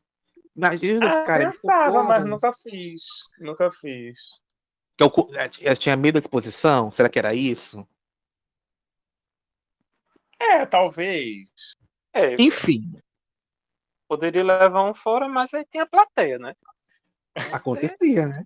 Acontecia. Outro programa que também era, nessa linha era o A Fila Anda, que era apresentado pela Penélope. É, eu vi pouco esse programa. é, eu, acho, eu me lembro que era um. As pessoas ficavam tipo numa esteira, não sei se era isso, aí a pessoa tinha que escolher alguém e tal. Eu não me lembro muito desse programa. Eu me lembro que tinha o Pé na Bunda também, só que ele era gravado, não tinha plateia. Eu já achava mais frio esse programa. É, falando de programa, eu acho que é a cara da MTV, né? O... Não é de namoro, mas é o Disque MTV, né? Nossa, diz que MTV, meu Deus do céu. Ligar pra, pra, pra, pra, lá- pra emissora e pedir o seu clipe favorito, mandar o e-mail.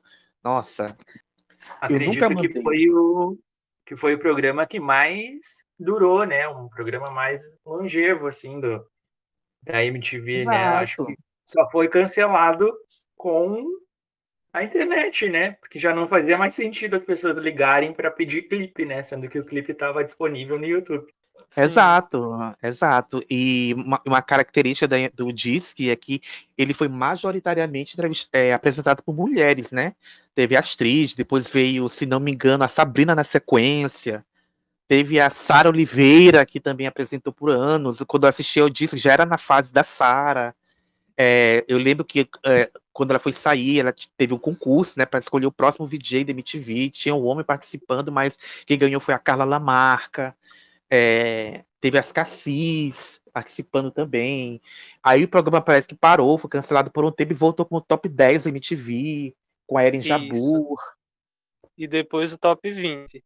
Era o top 10 e o top 20.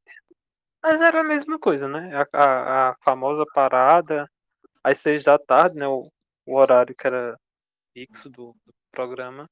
É, Uhum. Mas aí eu lembro que é, a gente votava, mas também tinha as escolhas da produção, né? Eu não lembro quem foi que falou isso. Acho que foi a. A, a Titi, não lembro. Ela falando que às vezes, pra não dar a mesma coisa sempre, aí a produção dava um, um truque, Dava né, uma mexidinha. Dava uma É, mexidinha. mexidinha. Vamos ajeitar aqui, para não ficar tão na cara também, né? Vamos dar, esta- dar, dar chance pros outros. Os 10 melhores. Os 10 da sua lista. Disque MTV. 0900 789 999. Ligue. Vote. Fale a sua mensagem. Disque MTV.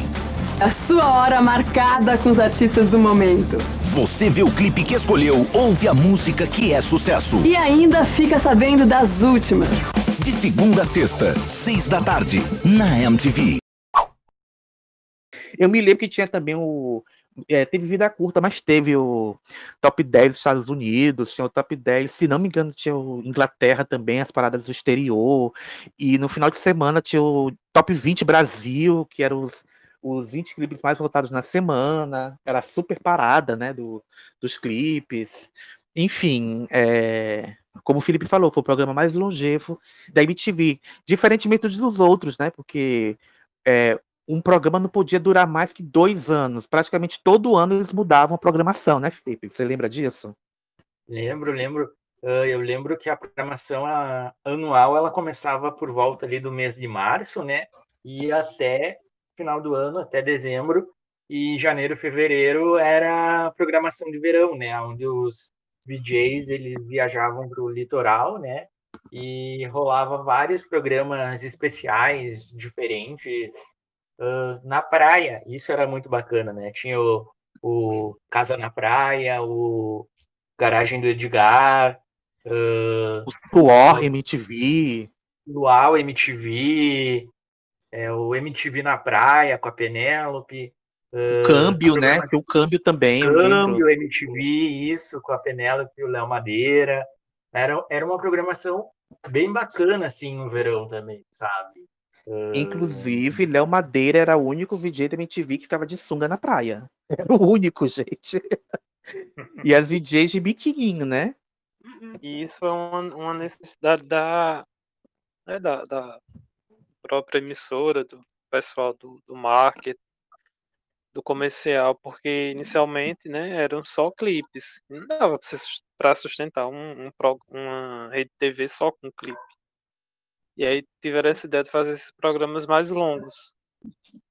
Com Exato. outros formatos. Que também é aquilo, não é, não é só necessariamente você ver a música e falar do artista, né? A MTV ela, ela explicava, ela falava da carreira do artista, ela relacionava temas e com o tempo ela foi criando outros formatos. Como o Fábio falou, cada jovem no seu tempo é, é de um jeito e cada temporada, vamos dizer assim, cada momento eles buscavam uma forma de agregar para esse jovem e para agregar no mundo que estava se transformando. Então, por isso que tem a fase comédia, tem a fase meio reality, né? Que a MTV também tem reality. Teve o primeiro reality show, na verdade. Sim, o então 20 e é poucos isso. anos foi lá que aconteceu. Muito antes do Big Brother e do No Limite, né? MTV inovando com 20 e poucos anos, acho que foi lá por 99, 2000. Isso, isso. Outro programa marcante da MTV, que, por exemplo, para quem não gostava de futebol como eu e adorava assistir na MTV o Rock Go, é, marcou muito. E Rock Go, geralmente os programas da MTV eram, eram, inspirados na MTV americana e esse foi diferente. Ele foi inspirado na, na MTV latino-americana, da América Latina. E o que consistia o Rock Go? Pegavam as bandas os artistas e botavam para jogar bola. Um campeonato, como se fosse um brasileirão. Então, é, época de rock go era isso. Tanto que no livro diz, né? O Zico dizia que quando era época de rock go não tinha show, não tinha nada para gravar estúdio, era tudo para lá, porque a audiência era garantida. Quem apresentava era o Paulo Bonfá e o Marco Bianchi, e era um barato assistir quando era campeonato. Vocês assistiam Rock Go? Eu não assisti, mas eu lembro do chamado eles dizendo que são os maiores sem vergonhas da TV brasileira. Não, eu amo. Cada um tinha um apelido, né? Tinha o Nasa que jogava mal pra caramba, que ele era goleiro, que ele chamava ele de Wolverine e Valadão, que ele tirava porque ele tinha uma costeleta enorme. O Tony Garrido, que brigava por tudo, chamava ele de Chiliqueta, aí que, que brigava mais. Chiliqueta, eu lembro. Chiliqueta era tudo. E eles levavam a sério, gente. Eles levavam a sério. Quando tinha o campeonato, era o, o Rock Go, era como se fosse uma mesa redonda, né? Falava de futebol mesmo de verdade, né? Dos do, do, jogos, mesmo do jeito MTV de ser, né?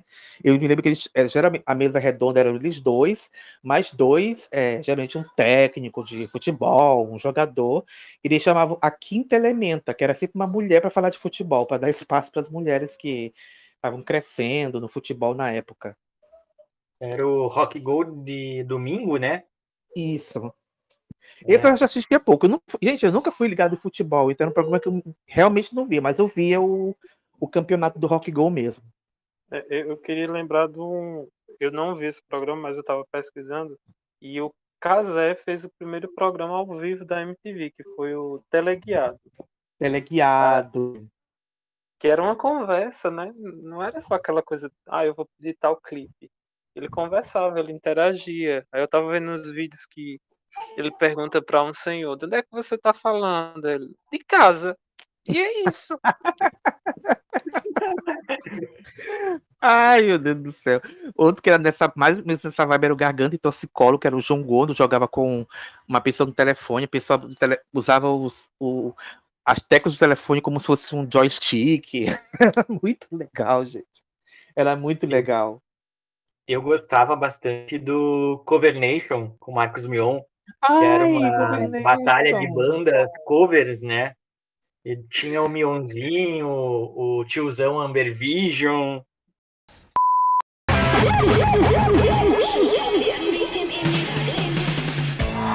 Senhoras e senhores, meu nome é Marcos Mion. Sejam bem-vindos ao mundo de Clover Nation.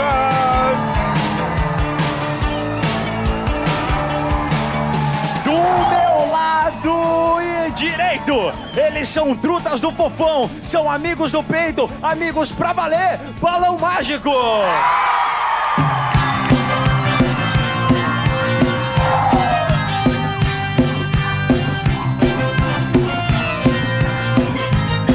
Olha a dança do Meu Mike. nome é Mike. Top, sei lá, Gosto eu. muito de brincar. Eu sou o top.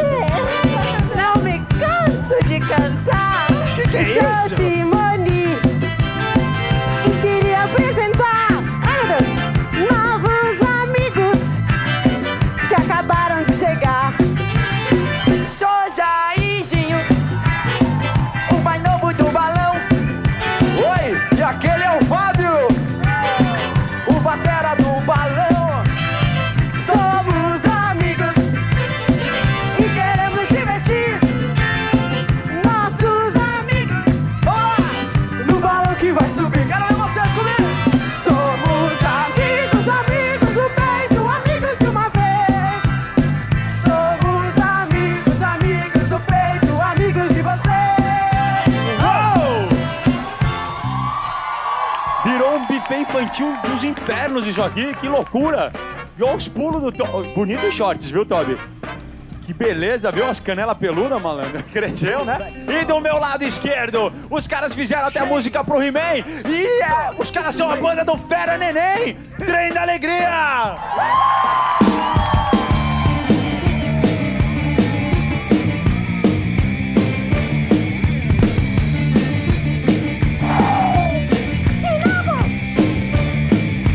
Mundo de eterna, bem distante daqui. Na luta pela paz, o guardião vai surgir.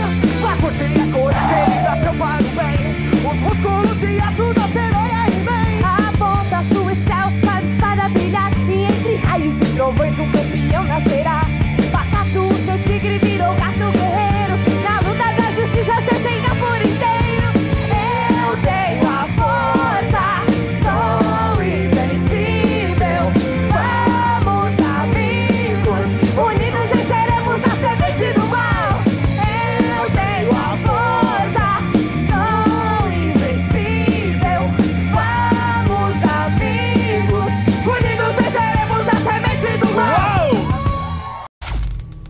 E era um barato, gente. O Cover Nation era um barato. Era, um- era, um- era uma disputa de bandas cover, de tudo quanto era jeito. E, a- e os desafios eram mais doidos e, e- e improváveis. Era muito bom. Era muito bom. O Mion fazia uma sátira do. Qual é a música do Pablo? Não sei se vocês Nossa. lembram. Nossa, eu, eu Ele fazia isso. Isso, o último desafio era das notas musicais. Ele fazia. Isso! Marcos Mion foi o que, que inseriu o humor na MTV, né? Acho que até junto com Hermes e Renato, né? Porque a gente já falou do piores clipes do mundo, que, que ressuscitou a carreira de Supla. Sim, porque ele tava Papito. sempre, né? Coitado do Supla. Gente, o Supla tava esquecido. Era tipo Gretchen antes dos memes, que fazia show em circo, gente. O Supla, o Supla tava esquecido. E o Supla participava porque achava que estava sendo, sendo homenageado. Mas não, ele estava sendo zoado na cara dura. Foi, lá- foi no pior dos clipes que, o- que o apelido Papito surgiu, que até hoje é chamado de Papito. Ô, Papito. Foi lá. E é a fórmula que o Mion sempre usou, né? E continua usando, que é essa forma de ver o clipe e zoar, né? E ver detalhes que ninguém vê. Ver detalhes Isso. que ninguém vê, né? E aí ele saiu obrigado da MTV. E uma coisa, do, eu estava pesquisando sobre os piores clipes, a primeira apresentadora foi a Marina Persson. Então eu não lembro dessa fase da Marina. Não sei nem como é que era o, o, os clipes com ela. Mas ficou popular com o Mion. Aí saiu da, da MTV, ele saiu obrigado, né? Foi pra Band fazer o Descontrole, né, o João? Isso, foi o Descontrole. Que também aí é, ele pega e leva pra Band. Aí meio que a MTV perde, né? O formato. Pois é. assim. Tenta Pois fazer é. depois, mas já tinha perdido a graça, né? Porque era engraçado com ele. Era engraçado com ele. E aí o passou um tempo, o Mion voltou. é, ele fez um- duas séries de ficção na MTV que eu me lembro que era um VJ, um ator, umas mentiras, que ele contava a história dele. Achei barata essa, essa iniciativa. Fez o Denadas, onde ele lançou o André Vasco e o Felipe Solari. é, e aí depois veio o Descarga MTV, que, nossa, eu adorava o Descarga MTV. Nossa, esse era muito bom também. Era muito bom, porque ele, ele zoava tudo, né? Além Tudo. dos clipes, zoava qualquer imagem assim da internet, imagem famosa da TV, ele tava zoando no descarga. Eu chorava rindo com esse programa, chorava. E o Descarga ele começou como um aquecimento para o VMB, né? Porque ele pegava momentos do VMB e, e mostrava e agradou tanto que virou um programa fixo. É, aí depois ele fez o Multimate, que eu achava muito engraçado também. Que ele era tipo aquele quadro do TV Pirata que tinha o Guilherme Caran, que fazia o machão lá. Era praticamente aquilo. Acho que foi o último programa dele na MTV. Aí ele saiu de vez. E, enfim. Teve o quinta categoria também, né? Que ele, Ah, é verdade, o quinta categoria. que ele Ele apresentou com o, O Casé. com o Casé, e daí eu não acho que depois ele apresentou com os meninos do dos Barbixas, se eu não me engano. Isso, isso mesmo. E aí depois que daí ele saiu e daí o quinta categoria foi com a Tata Werneck, o Paulinho Serra e o Capela. Capela, Rodrigo. Isso, Rodrigo Aí Capela. depois virou Comédia MTV, né? Isso. E não assistia mais MTV na época, mas eu me lembro que um, um eles faziam o que, o que eu sei é que eles faziam as sketches, né? E no final eles faziam uma, uma paródia de uma música, né?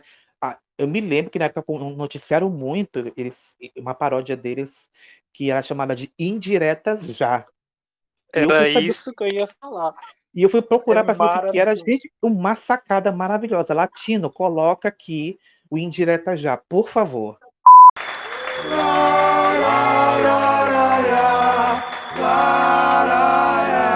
Plim Plim coloriu 89, editou pra não ver Lula lá. Olimpíada não se promove, é bueno a boca calar. Liberta a raposa do cabo, chato que não deu pra acabar. Tem cenoura no ângulo do Gomes, veste a carapuça pra lá. Todo mundo já foi pra Band. Tem argentino, tem arregão. Quem mexeu com os garis ontem vai virar piada amanhã. Tudo é possível sem flores. Marido falou muito mais. Paparazzo, quem não teve fama, erra sete pra desinformar. Tem gente que não é criativa, copia, faz mix por lá. Mas quando a caceta vai fundo, nem adianta miar. Agora é tarde, Saturday é Sunday. Quanto é que custa o Maracanã? A tarde é suja de sangue, o rei fazendo operação. Pastor só sai de madrugada, rebanho não pode enxergar. Dízimo que quem não paga, mais cedo ou mais tarde cai, cai. Ter massageou minhas costas. Desculpe, errei de TV. Está maior zorra na praça só pra agradar classe C. Anãozinho, bunda gigante, tem dançarina, competição.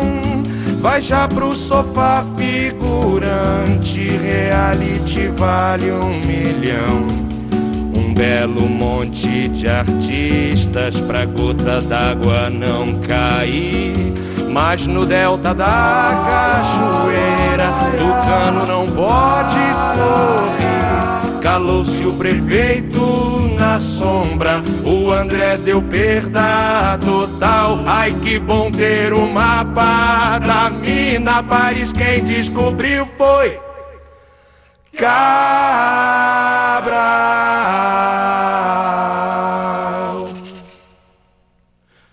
Um tem sobrancelha gigante, uma é caipira, outra é anã. Um careca e outro fumante, MTV acaba amanhã. Um tem sobrancelha gigante, uma é caipira, outra é anã. Um careca e outro fumante, MTV acaba amanhã. Um tem sobrancelha gigante, uma é caipira, outra é anã. Um careca e outro fumante, MTV acaba amanhã. Tem sobrancelha gigante, uma é caipira, outra é anã. Um careca e outro fumante, MTV acaba amanhã. Gente, maravilhoso. Maravilhoso. E eles zoando as emissoras, né? Não tem rede TV nem Band. Exato, eles, eles, a gente, a reconstituição de época é maravilhosa, porque eles fizeram um vídeo como se fosse um festival dos anos 60, que a gente, que a gente costuma ver nessas imagens de arquivo da Record, por exemplo. Fizeram igual, fizeram igual, maravilhoso. Maravilhoso. E, e é curioso, porque esse programa deu muito certo no, na, na MTV e outras emissoras tentaram copiar, mas não deu. Por exemplo, a Rede TV tentou fazer o Sat- Saturday Night Live com com, O com Rafinha o Rafinha. E, gente, era horrível. Era, Era horrível, horrível. Era horrível. Era é um horrível. formato americano, né? Bem conhecido, assim. Mas a, a graça só, só tinha graça na, na, na MTV. Só tinha graça na MTV. Ai, ai, gente. Outro programa, né, João, que, que as emissoras tentaram copiar foi o É Tudo Improviso, né? Que é uma cópia do, do quinta categoria, né, da MTV. Nossa, eu assisti o É Tudo Improviso. Vamos improvisar? Eu assistia. Isso, na Band. Era da Band com o Márcio Balas. Foi lá que, que eu conheci a Mariana Armelini. Ela veio de lá. Trolalá, eu ia falar do Trolalá, que, era um, que foi um dos derivados desse, dessa era da, da comédia da MTV. E o, um- eu, eh, me lembro do Adnet no 15 Minutos, que a- foi o primeiro programa dele na MTV, e o programa era isso: 15 minutos ele no quarto dele e o quiabo no fundo. Por onde E anda o depois- quiabo, gente? Depois foi aumentando a duração. É. E, tinha, e depois veio o Furo MTV, né? O Furo MTV acho um dos grandes sucessos da época, que era com a Dani Calabresa e o Bento Ribeiro. Eu só eu não assistia na época, mas eu via os- alguns vídeos, eu achava muito engraçado também. E a Dani queria levar esse formato para Globo. E o formato foi, mas não com ela, né? Enfim. E acabaram, né? E ficou horrível, né? Como tudo que a Globo tenta fazer da MTV copiar. Eu me lembrei, gente, a gente falou do Casé, me lembrei. Vocês lembram quando o Casé foi contratado pela Globo para fazer o Sociedade Anônima? Meu Deus. Durou um Gente, dia. Nossa, acho que durou mais, eu acho umas duas ou três semanas. Gente, pelo amor de Deus. Na cara, na cara, na cara! Que loucura, que loucura, que que é isso? amor? E aí Acho ele nem- voltou pra MTV. Ele voltou pra MTV, gente. É, é- Gente, é aquela coisa, os DJs da MTV só funcionavam na MTV. Não tinha jeito. Não Isso. tinha jeito. Não, mas é por causa dessa proposta, né? De inovação, de reverência, que aí chega lá na Globo, né? Vem todo aquele padrão, tem que fazer assim, não pode falar isso, não pode falar Engessado, né? aquilo. Engessado. Exato. Nunca deu não certo. tinha não tinha um scratch, não tinha a liberdade assim, vamos dizer assim da MTV. Gente, a MTV tinha um programa Yo Yo, que o cara Lembro. começa, o cara começava O dizendo Taíde. esse é o programa Taíde, né? Esse é o programa Taíde. onde tem mais fumaça da TV brasileira. Onde é que a gente vai ver em outro outro canal isso? Da MTV Não, que é falava isso. abertamente de, de maconha, né? Da legalização da maconha e vinha Planet Hemp e vinha outros programas do gênero e falava e, e era isso. E tinha programa para todas as todos os estilos musicais, né? Para quem gostava de dance, tinha o Dance MTV, para quem gostava de rap, tinha o Yo, para quem gostava de música eletrônica, tinha o, o Amp, se não me engano, para quem gostava de rock pesado, tinha o Riff. Então, todos os ritmos musicais tinham espaço na MTV, tinha um programa para dedicados a isso, né? Aí depois fizeram as fases de clipe dedicadas a, a, esses, a essas, esses estilos, como MTV Lab, por exemplo, que era aqueles clipes na madrugada. Tinha o clipe rock pesado, tinha o clipe música lentinha, tinha clipe de, clipes nacionais e por aí vai. Tinha um Fúria Metal com Gastan. Nos anos era, 90 teve um programa de reggae também, se eu não me engano. Só não lembro é, quem do... apresentava. Também não lembro, mas durou pouco, né? Porque acho que não marcou também, porque eu não lembro. E a MTV, por exemplo, quem esperava ver samba e pagode na MTV não tinha, né? Não via esses ritmos. Não tinha. Mas se não me engano, no VLB, no, em 2000, eu acho que teve é, do, é, uma premiação para melhor clipe de pagode, melhor clipe de samba, mas não tinha na programação.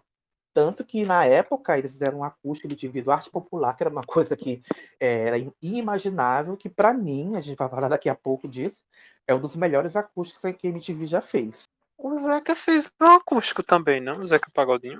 Zeca Pagodinho fez dois, amigo, então... Pois é, mas deixa eu só retomar uma coisa do furo que você falou, que eu lembrei que o, o, o furo riu da, da MTV, porque a MTV tinha isso também era uma emissora que ria de si própria, ria dos outros e ria de todo mundo. E até vou colocar, o Latino vai colocar um trechinho desse momento que o, o Bento tá zoando, né, a, MTV falando, ah, você jovem, que fingiu que gostava de música, mas levou essa empresa à falência na ano. Não fique triste, que a gente vai continuar a produzir conteúdo, mas ninguém vai assistir. Porque para assistir tem que vir para cá, porque a gente vendeu uma antena da Tupi, então a gente tá vendendo tudo. Se você quiser assistir o programa, vai ter que ser ao vivo. Verdade. Porque o prédio que a gente viu era o prédio da Tupi, né? Isso. Que eu ai, pergunto, ai. será que tem alguma maldição por lá, gente? Porque as emissoras não rendem, né? Exato. A, MTV, a Tupi acabou, a MTV acabou. O que, que funciona no prédio, naquele prédio do São Maré? Golden, que acabou também. Ih! Era lá.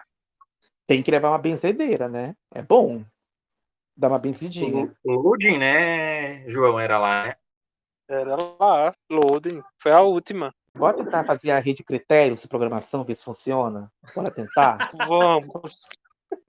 Quebrar a maldição? Quem sabe a gente consiga.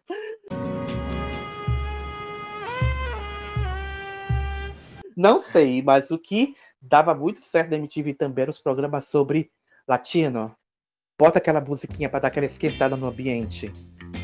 Aquelas músicas sobre aqueles programas sobre sexo.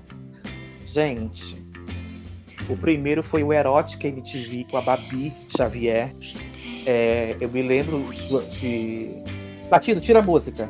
Tira a música, senão vai esquentar demais aqui. Eu lembro que ela apresentava com Jairo Bauer, né? Babi e Jairo Bauer. Babi e Jairo Bauer. Ele tirava dúvidas e tal. E era cada telefonema que ela recebia, que, meu Deus do céu. Mas acho que o auge da, desses programas foi realmente o ponto P, né? O ponto P foi o auge dos, desses programas. Eu me lembro que ele começou sendo um programa de 30 minutos, era, era a Penela que apresentava, e ela começava o programa com um telefonema, e depois do telefonema tinha um clipe picante. Então, o que tinha de Madonna, Chris Isaac, Prince ali não estava escrito, que era clipe picante. E no ano seguinte, ele ganhou mais de 30 minutos e foi é, promovido para ser ao vivo.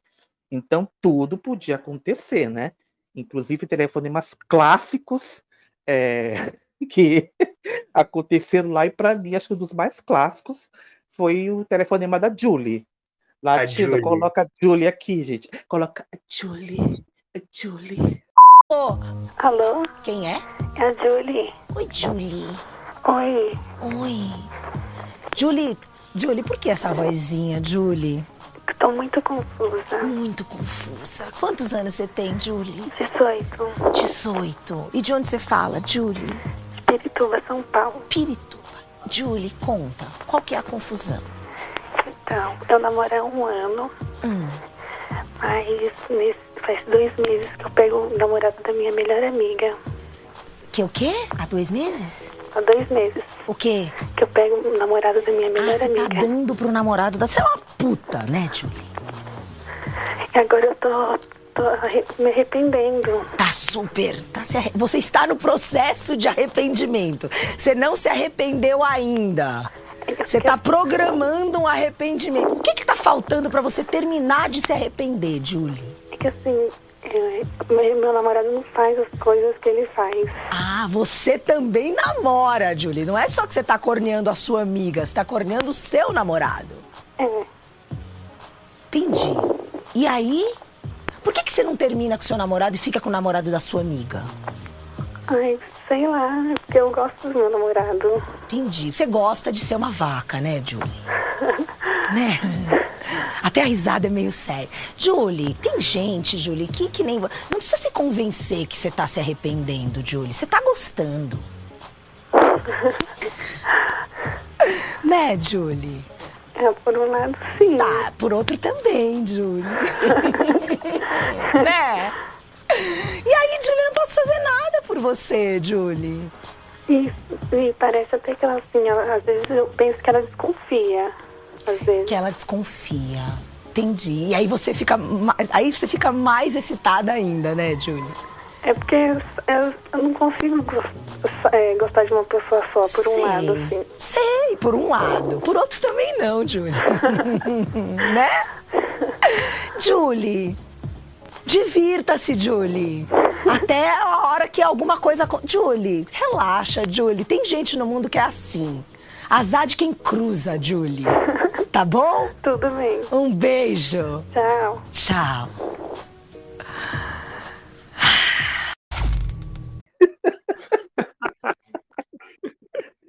Gente. A Penélope chamando a Julie. Você é uma puta, Julie. É um clássico. Você é uma vaca. Por que Ah, você não larga, por que não larga o namorado da sua amiga e tá? Ah, você também namora. E de um lado Gente. você gosta, né, Julie? Do outro também. Azar de quem cruza. Gente, Azar cada de quem cruza. Era cada telefonema ela ia, falava tudo às claras. Era pau, buceta, cu. Não tinha meio termo. Não tinha meio termo com a Penélope. E ela tirava tudo de letra. E eu morria de rir. Pra mim, sexta-feira não terminava sem ver o ponto P. Além do clássico da Julie, tem aquele outro clássico do vizinho, né? Que o, O cara vizinho, traía a namorada com o vizinho. Latino, coloca o trecho do vizinho. Alô, Alô, quem é? Luan. Oi, Luan. Tudo bom? Tudo, boa noite. Boa noite. Quantos anos você tem? De onde você fala, Luan? 19, Brasília. Brasília. Luan, você tá meio mal, Luan. Eu tô é, preocupado, na verdade. O que que acontece, Luan? É o seguinte, ah, eu, é o seguinte, eu tenho uma namorada já tem mais ou menos um ano. Ah, Só que ela é virgem e ela não quer liberar. entendi. Tem mais ou menos um mês que eu tô pegando meu vizinho. Isso aí já que... Esse que- já, li- já abriu todas as portas, a fechadura, né? É, isso. Isso.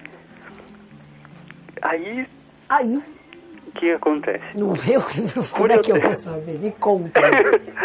Por eu ter, por eu ter pego esse meu, esse meu, meu vizinho, o meu cunhado acabou descobrindo. O irmão da sua namorada. É, o irmão do meu namorado. Apesar de eu não saber antes disso que ele era gay, né? Ele usou isso contra você e você pegou o seu cunhado. Não, ele, é isso que, que, ele quer que aconteça. Ele está te chantageando pra você pegar ele.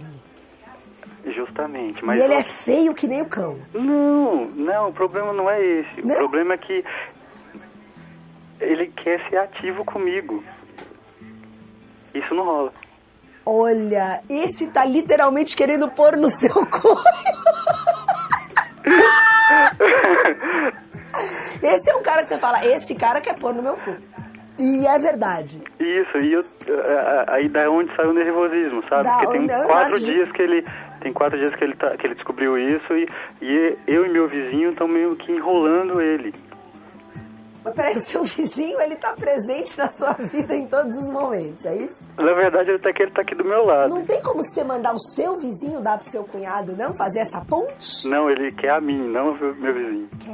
Luan, não pense por um segundo que eu desejo que você coma a sua namorada. Eu prefiro que você morra dando o cu pro seu cunhado. Não, mas é que tá, eu não. É, tá, entendi. Entendeu? Vamos lá. Não, ô Luan, primeiro, por que, que você ainda quer comer sua namorada, Luan? Você não tá feliz arrombando seu vizinho? Eu namoro a minha namorada há mais tempo do que eu pego meu vizinho. E é- ah, entendi. E você acha que é uma questão cronológica? Você acha que a carga mais importante é a horária? Eu quero comer minha namorada. Isso só veio acontecer Mas o que pela que- falta de sexo. Ah, Luan! Conta outra, Luan. Gente do céu, eu fico imaginando. gente. Eu, às vezes eu fico, eu fico pensando, será que o só inventava? Que, gente, é uma imaginação muito fashion, né? E ela tirava isso de letra. O Ponto Ai, P é, é um dos melhores programas da MTV. Nossa, o Ponto P é, é um hino, assim, é um clássico. É um clássico, gente. Procure no YouTube vídeos do ponto P e se divirtam, gente. Se divirtam. Me li- Participou de uma- menina daqui da minha cidade, São Luís do Maranhão, ligando que o marido dela não comia mais ela. Ela era doida para dar e o marido não dava mais, não dava mais no couro e não queria tomar Viagra. Gente, maravilhoso. Ma- E ela falando, é, minha filha, Homem-Aranha. Homem-Aranha, você tá subindo pelas paredes. Você tá doida para dar, ele não quer comer. Uma maravilha, uma maravilha. Teve outro telefonema também que um menino ligou dizendo que ele saía com garotos de programa e tinha se apaixonado pelo garoto de programa que ele saía. E daí queria exclusividade. A Penélope tirando com ele, né? Dizendo, tipo, não vai rolar. Nossa, nossa, teve outro que foi, foi mamar um e pediu para levar um tapa, gostou de apanhar, pediu mais e mais, e agora gosta de apanhar perguntando: Eu sou normal ou sou uma puta? Aí ela diz: Você é normal e você é uma puta. Eu lembro de. Gente, eu me lembro que eu tinha um. Gente, anos do. Isso era do quê? 2006, tá? Então, existia há quase, há quase 20 anos atrás um aparelhinho chamado MP3 Player, que a gente colocava nossas músicas lá e, e também funcionava como pendrive, colocava arquivos lá. E ele tinha a função de gravar, né? E o que, que eu fazia? Eu pegava esse, esse aparelhinho, esse MP3, e gravava para escutar o ponto P várias vezes depois. Gente, eu tenho tanto áudio de, ponto P que eu nem sei por onde anda, mas eu adorava escutar, eu ficava rindo sozinho no fone de ouvido. Enfim, e aí anos depois a Penélope fez um fez um, no, no YouTube, né, um programa chamado P e ponto, porque o, o nome pertence à MTV, né? Então ela não podia usar, então fez o P e ponto no YouTube. Não sei se faz mais. Eu nunca escutei, na verdade, mas tem no YouTube no canal dela lá. Não, eu só ia relembrar o outro programa de sexo da MTV, o Pipe, que era um formato bem legal também, com o, a Penélope, a Didi e o Jairo Bauer, né? Num cenário bem, bem colorido, né? E diferente. E daí a pessoa ligava e escolhia com qual apresentador queria falar, né? Com a Penélope, ou com a Didi, ou com, com o Jairo Bauer. Era um programa também que foi antes do ponto P, ah, mas marcou também uma época, né?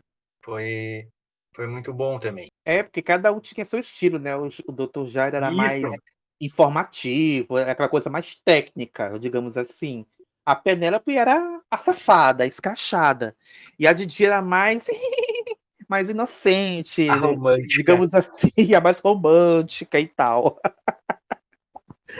Ai, ai.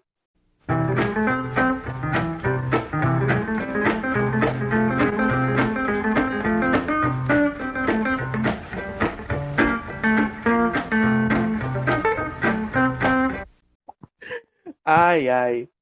E, gente, falar de MTV sem falar de acústico MTV é impossível. os acústicos da MTV marcaram uma época. É, os primeiros acústicos da MTV foram do Barão Vermelho, teve acústico com o Legião Urbana, que é, foi lançado o CD alguns anos depois. Teve do Marcelo Nova, teve do Moraes Moreira, gente, teve do João Bosco, os primeiros acústicos. E o formato era. O que era o formato acústico? Era você tocar seus sucessos sem instrumentos elétricos. É, vem, essa ideia vem, vem do Unplugged MTV, que o nome já diz, desplugado, tirado da tomada, não pode ter nada elétrico. E aí transformaram aqui em acústico, é, que só foi virar sucesso mesmo de fato em 1997 com o acústico dos Titãs, não é, Felipe? É, a MTV tem muitos acústicos, né, conhecidos, os que você já falou, Legião Urbana, Titãs, Capital Inicial, Lulu Santos. Eu na minha opinião, o que mais marcou para mim foi o da Cássia Eller, né? Cássia cantando músicas do Nando Reis, uh, Malandragem, Segundo Sol. Esse acústico para mim foi um dos melhores, assim, que mais me marcou e que eu tenho mais lembranças. Sandy Júnior também legal. O último trabalho deles em dupla, né? Sim. Em 2008. Foi um projeto bem bacana também. Uh, tem vários, né? E tem o Proibidão do Roberto Carlos, né? Que nunca foi ao ar. Nunca foi ao ar, gente. Esse é acústico do Roberto, nossa. Eu me lembro das vinhetas, né? Que tocando trechos e tal. Finalmente o rei da MTV, uma coisa assim do tipo. Mas, é, como todo mundo sabe, ele tem contrato com a Globo. E no, no nos 45 do segundo tempo, a Globo é, não permitiu a exibição do, do acústico, porque por causa das imagens, né? Tem direito, a, a Globo tem direito sobre as imagens do Roberto, então não teve jeito. Depois lançou em DVD, parece que o DVD foi recolhido, não foi isso? Ou seja, quem comprou aquele DVD tem uma relíquia nas mãos, né? Eu nunca vi esse acústico, esse DVD. A minha mãe é fã do Roberto, ela comprou o, o CD acústico dele. E para falar a verdade, eu acho um acústico bonzinho, não é aquela maravilha. Mas assim, tem músicas que ele não costuma cantar, então vale por isso. Deixa eu contar para vocês, né? É, Fábio e João já sabem mais dessas histórias. Eu tenho um mercado aqui próximo de casa que sempre está tocando alguma música, né? Que ele tem uma televisão lá dentro, né, do mercado, sempre está tocando clipes, né? Ou toca uma música. Aí ontem eu estive lá e adivinha o que estava tocando? Acústico que de abelha. Ai, eu amo. Amo também. Acho Tava lá Paula Toller é cantando bom. Nada Sei. Gente, é, o Felipe falou do acústico da Cássia. Eu me lembro que a Cássia veio aqui em São Luís fazer um show, o show do acústico. Eu queria muito ir. Eu já contei essa história para vocês recentemente, que eu ia com um amigo meu e a gente tinha marcado, mas na última hora ele não, não deu mais para ele ir e eu não sabia onde era o local. Então, pô, enfim, em coisas eu acabei não indo. Se eu soubesse que aquele seria um dos últimos shows que ela ia fazer em vida, eu teria movido céus e terra para chegar para ver o show. Não saberia, né? Não tinha como saber. Perdi a oportunidade de ver aquilo ao vivo. Mas eu vi o show do acústico do Kid Abelha. E uma coisa que eu achei curioso, né? Não sei se era a regra, né, da, da MTV, das, gravado das gravadoras, enfim. Mas o cenário do acústico do Kid Abelha era igualzinho ao que a gente via no programa. Até as roupas estavam vestidas com as roupas iguais. Eu fiquei impressionado. Eu me senti no estúdio da MTV assistindo a, a gravação. A diferença é que eu estava em pé, não estava sentado. Nossa. E Mas cantaram talvez na era ordem. não. Porque era um show mais intimista, né? Exato, exato. João, você- eu já sei qual é, mas ninguém aqui sabe. Qual é o seu acústico MTV favorito? Eu acho até que eu falei no começo. Falou, mas agora fingi que É. não falou. É. Então, o, o meu acústico favorito é o Engenheiro Havaí. Inclusive, eu estava ouvindo hoje. Não sei se você já estava no clima do programa, com certeza. Mas é, eu lembro de eu ter ouvido. Eu vi primeiro o CD, depois eu fui ver, né? O, o vídeo na casa de uma amiga. Isso acho que Uhum. no terceirão ou no segundo ano do ensino médio. ela era muito fã e tinha muito trabalho em grupo. E sempre que eu ia pra lá, tava tocando Engenheiros. É, que ela também foi quem me apresentava na essência. Mas enfim. E eu achei legal, né? O estilo das músicas, o estilo do disco.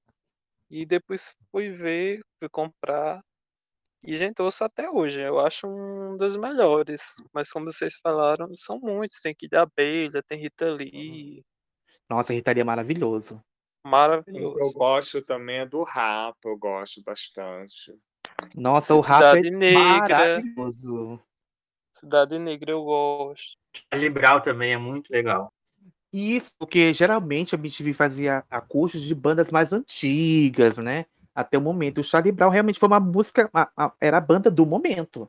Era a banda do Uhum. momento. Então, e é, é um, e é um dos acústicos que tem, que tem mais música, né? No, no, no- no- na tracklist do CD. Eu nunca vi, eu vi só os clipes mesmo da época, né? Mas o, o show inteiro mesmo não vi. Tem acústicos raros, né? Que é o, um do- por exemplo, do Jorge Benjor, que ele não tocava mais violão, né? Então foi um custo convencer ele a participar e foi lindo. Acho que é um dos poucos acústicos que tem que foi lançado em CD duplo. É, e eu tava vendo que o, o que mais vendeu foi o do Titãs, né? Vendeu 1 milhão e 700 mil cópias. Olha aí, gente. Eu, com certeza foi por causa daquela música para dizer adeus, né? Que era o hit da Sim. que desse CD. e seu, é, Fábio, qual é o preferido? Nossa, gente, difícil, mas acho que é difícil, mas eu acho Diferentemente daquele jornaleco, aqui sim é uma difícil escolha. É verdade, é, que é, uma... é porque se, se fosse para escolher três, até seria mais fácil. Mas um só. Olha, Escolha a terceira via, pronto. pronto, você é a terceira via. Eu vou ficar com o da Rita Lee. É lindo o acústico da Rita Lee. Eu acho que a interpretação, a interpretação dela de Ovelha Negra, que foi a música que fechou o CD, é linda demais, gente. É linda demais. É, eu não vi o show, mas eu vi o MTV ao vivo da Rita, que é muito bacana também. Porque MTV, além do acústico, tinha o MTV ao vivo, que, diferentemente do acústico, é a banda tocando elétrico mesmo. Então, são poucos os artistas que têm um acústico e têm um MTV ao vivo na carreira, né? Tinha também o MTV Apresenta, que, é- que era uma banda que estava começando a se sobressair e fazia um, um, um programa para divulgar essa banda, para ficar mais conhecida. E tinha o Banda Antes, né? Para lançando bandas novas. Acho que uma banda que ficou muito conhecida por causa disso foi o Ludov, que tocava muito do disco MTV, que eu me lembro. Não sei se essa banda ainda existe, mas é, tocava muito na época, por causa da MTV. E até outras mais muito mais conhecidas, eu acho que tiveram o boom na MTV. O próprio Charlie Brown, Sim. é, Marcelo D2, né? O Rapa, Chico NX0. Sainz, NX0. Fresno. Vocês lembram do acústico MTV Bandas Gaúchas? O Felipe deve saber, porque é da área Lembro, dele. lembro. lembro, sim. Não me recordo quais foram as bandas, mas. mas Eu lembro, lembro. sim, fez, fez muito Eu sucesso esse, esse, esse, esse acústico MTV. É muito bom, é muito bom. Eu lembro, tem até uma música proibida que eles vetaram porque fazia alusão à pedofilia, né? então tiraram essa música. Me lembro que era um Bideobaldi, Bideobaldi, Balde. era Vander Wildner, Ultraman e Cachorro Grande. Cada um cantava, é, acho que cinco músicas.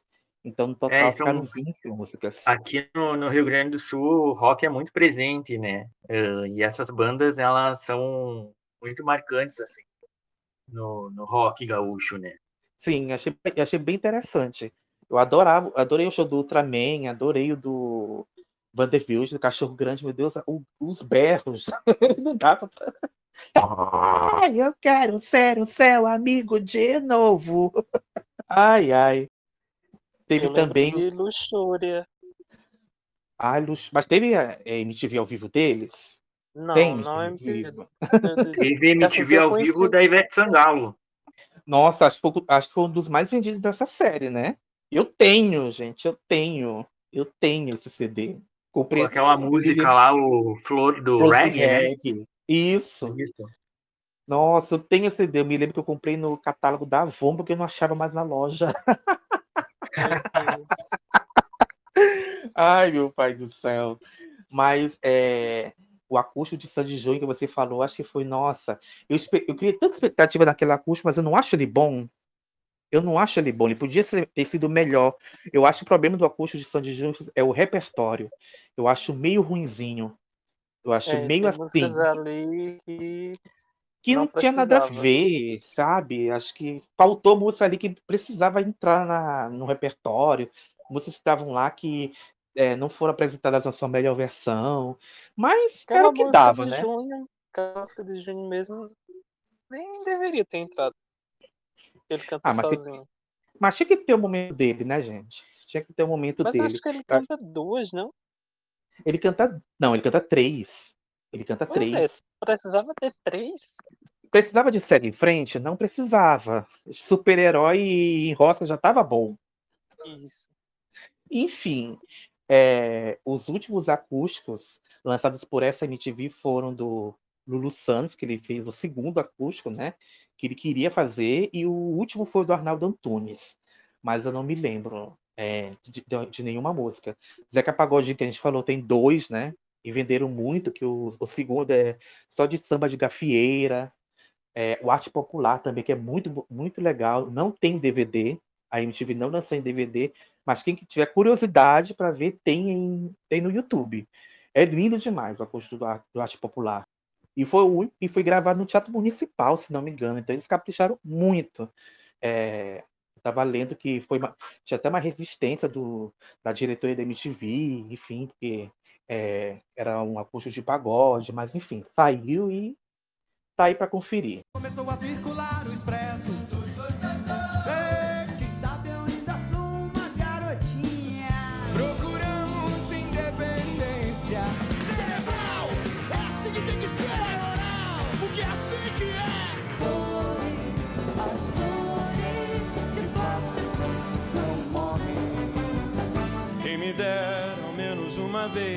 Esquecer que acreditei que era por brincadeira Se cortava sempre um pano de chão Mas não tente se matar, pelo menos essa noite. Eu quero sempre mais. Eu quero sempre mais. Se meus joelhos não doessem mais,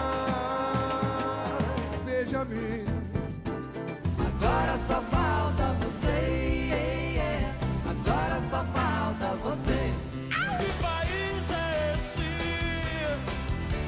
turno do tempo da MTV tá acabando. E antes de acabar, com certeza que todo mundo teve o sonho de ser um VJ da MTV. Então, eu vou pedir para cada um de vocês escolher o seu clipe favorito como se fosse um VJ da MTV. E eu quero começar com o João Dantas dessa vez, vou deixar o convidado para o final.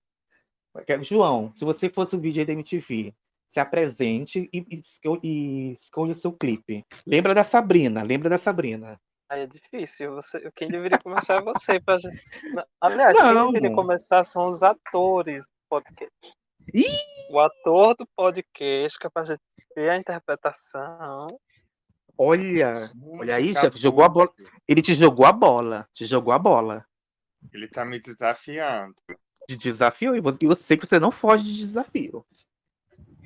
Eu tenho que, baix- que baixar a Sara Oliveira que mora dentro de você, amigo. Olha, o meu clipe escolhido é Kylie Minogue, All the Love. Nossa, Oi? gente, foi, foi direto para Insensato Coração, gente. As cenas da boate do Barão da Gamboa. Ai, não vai sair disso. João, já sei qual que você vai escolher. All the lovers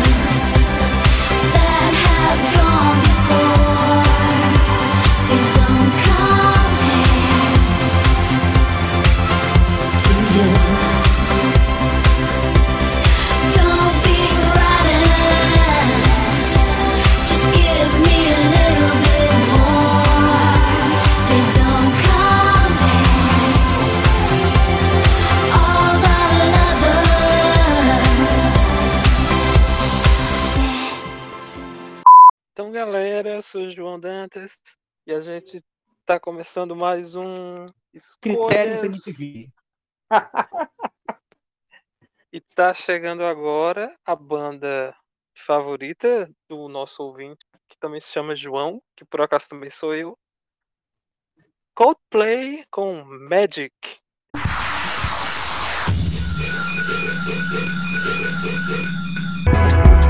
I wanna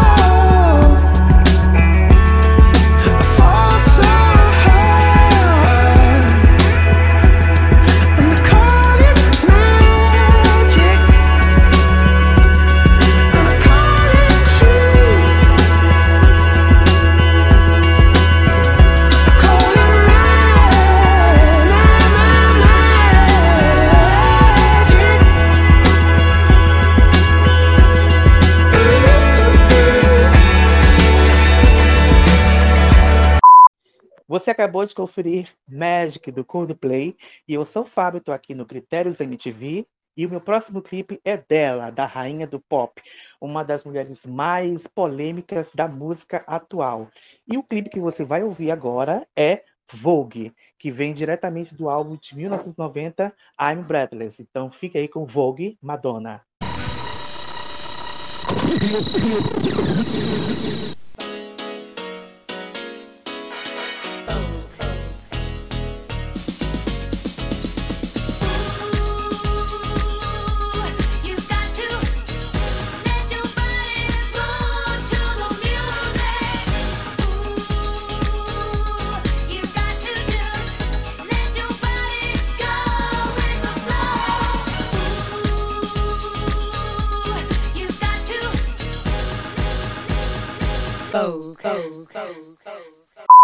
E agora é o Felipe que vai apresentar o clipe dele.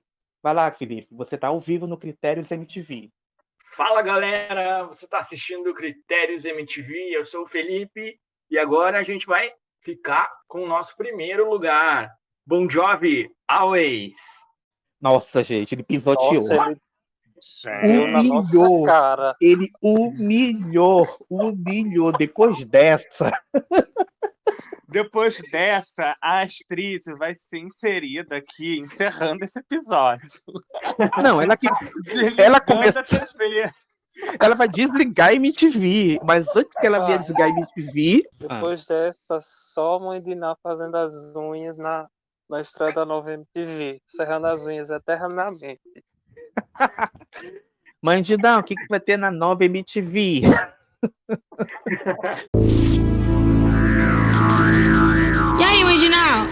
gente vai ver na nova MTV? Muita coisa fantástica que eu vejo, muitas novidades boas, com muitas músicas, programas nacionais, Ali Show, Ali Show, Show, Reality Show, de realidade, desenho muito louco como nós temos assistido até agora. MTV, pronta pra outra. Lançamento 1 de outubro. Gente, a gente nem tocou na nova MTV, né? Vocês viram a nova MTV? Vocês assistem a nova MTV? Eu sei que Felipe vê o De Férias com o Ex, por exemplo. De férias. É, é, em época de de férias com o ex, eu tô assistindo a MTV. Mas, fora isso, não acompanho muito. O que eu acompanho, e que o João pode comentar também, é esse programa, esse canal novo da MTV, que É, é, é a nova, nova MTV. É, que só ah, exibe clipes dos anos 2000. Então, é, é uma programação musical mesmo, sabe? Que substituiu o VH1, né, João? Hum, eu adoro. É, eu também. Ah, então, mas Que can- dessa MTV, É, é MT- é a MTV mesmo? é MTV Zeros, eu acho, Isso, Nossa. é. Passa Isso. onde, né? TV paga? na TV paga. Ah, Pela NET é no 625. Olha, gente, quem quiser me passar sua senha, seu login do MTV Play, eu aceito. Já estou eu aqui mendigando. Eu poderia estar roubando, poderia estar matando, mas não, estou pedindo apenas um login. Uma coisa da, da SMTV da, da Viacom, né? Que voltou pra Viacom, né? Porque quando veio pra cá era abrir Viacom, depois ficou só com ela. O que eu gostava era o Adotada. Gostava muito daquele programa com a Maril, né? Maria Eugênia. Mareu. Maria Eugênia. É, Nem acho que era musical, né? Mas foi, Nem acho era que foi a musical. única. uma- As poucas coisas que me chamaram a atenção. Ainda existe o adotado? Eu tinha lido que tinha acabado. Não, acabou. Ah, Acho que tem pena. só reprise. Uma pena. Enfim, nova MTV nunca será a antiga MTV. Nunca será. Não tem Jamais. jeito.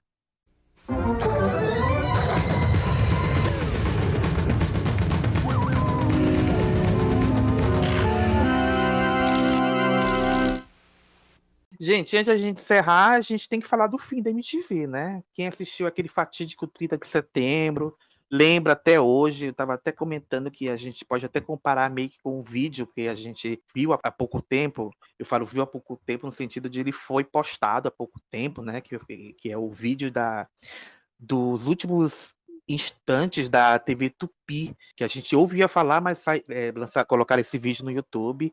E se a gente for comparar, né, apesar de serem dois momentos tristes, né, um, uma TV acabou por, porque estava quebrada financeiramente, devendo tudo, não tinha como se manter mais, e a, o governo caçou as, as concessões, e outra porque realmente não tinha mais sentido de existir, né? A Abril, que era até então a, a detentora, né, do, da MTV, porque a, a Viacom realmente eh, não tinha mais poder na época, porque teve uma época que a Abril comprou tudo, né, da, para ser 100% nacional, por causa do advento da internet e tudo, não tinha mais razão de existir, e eles resolveram eh, encerrar as, as produções em 2013. Eh, motivos diferentes, mas a tristeza é igual, né? Eu me lembro que eu vi aqueles últimos instantes com o coração bem pequenininho e vendo, nossa, gente, esse canal que me entendeu tanto, que conversou tanto comigo, que, que, mostrou que eu era uma pessoa que, que é, merecia ser respeitada por, é, apesar de ser o que, o que era, sabe? Não me discriminou em momento nenhum, sempre me incluiu em todos os momentos, me deu prêmios, participei, me deu prêmio sim, e tá acabando, uma pena. É, eu assisti aquilo com um coração pequeno, doendo, é, mas estava feliz, porque o clima, é, eles tentaram, é, apesar de tudo, manter um clima alto astral. Você tinha essa mesma impressão que eu tive? Nossa, eu tive um dos momentos mais tristes, assim, porque a manchete, se a gente fosse fazer uma comparação, saiu muito assim. É a mesma nada, coisa né? do Ah, é. né? Eu nem- acho que Sim, nem é- tem vídeo, né? so- Com isso, acabou, né? acabou pronto. A MTV, como a gente já falou aqui no, no programa, ela teve todo momento pra gente se despedir dela.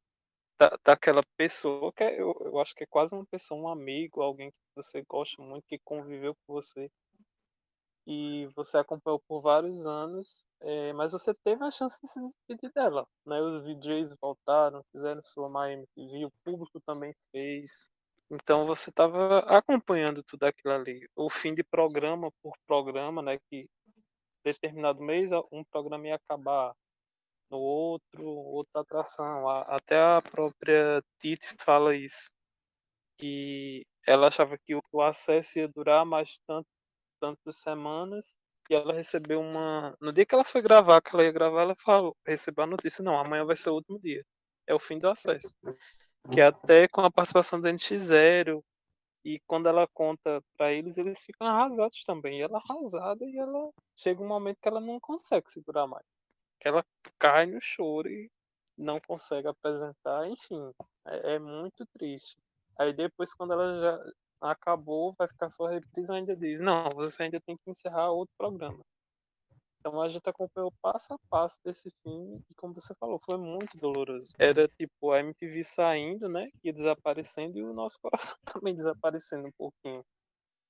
Gente, o João tá chorando, tô sentindo. É, como o João falou, né? Foi um fim anunciado, então a gente teve a oportunidade de ir se preparando para aquele, aquele dia que ia chegar. E quando chegou, né? é, enfim, a gente ficou triste do mesmo jeito.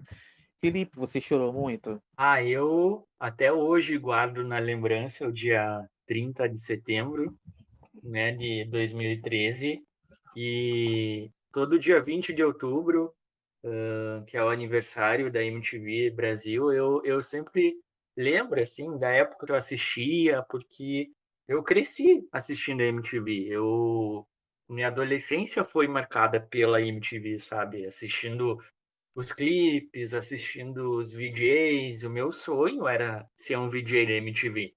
Uh, então, tem um lugarzinho guardado na minha, no, no coração, assim, na, na minha memória também a MTV, sabe?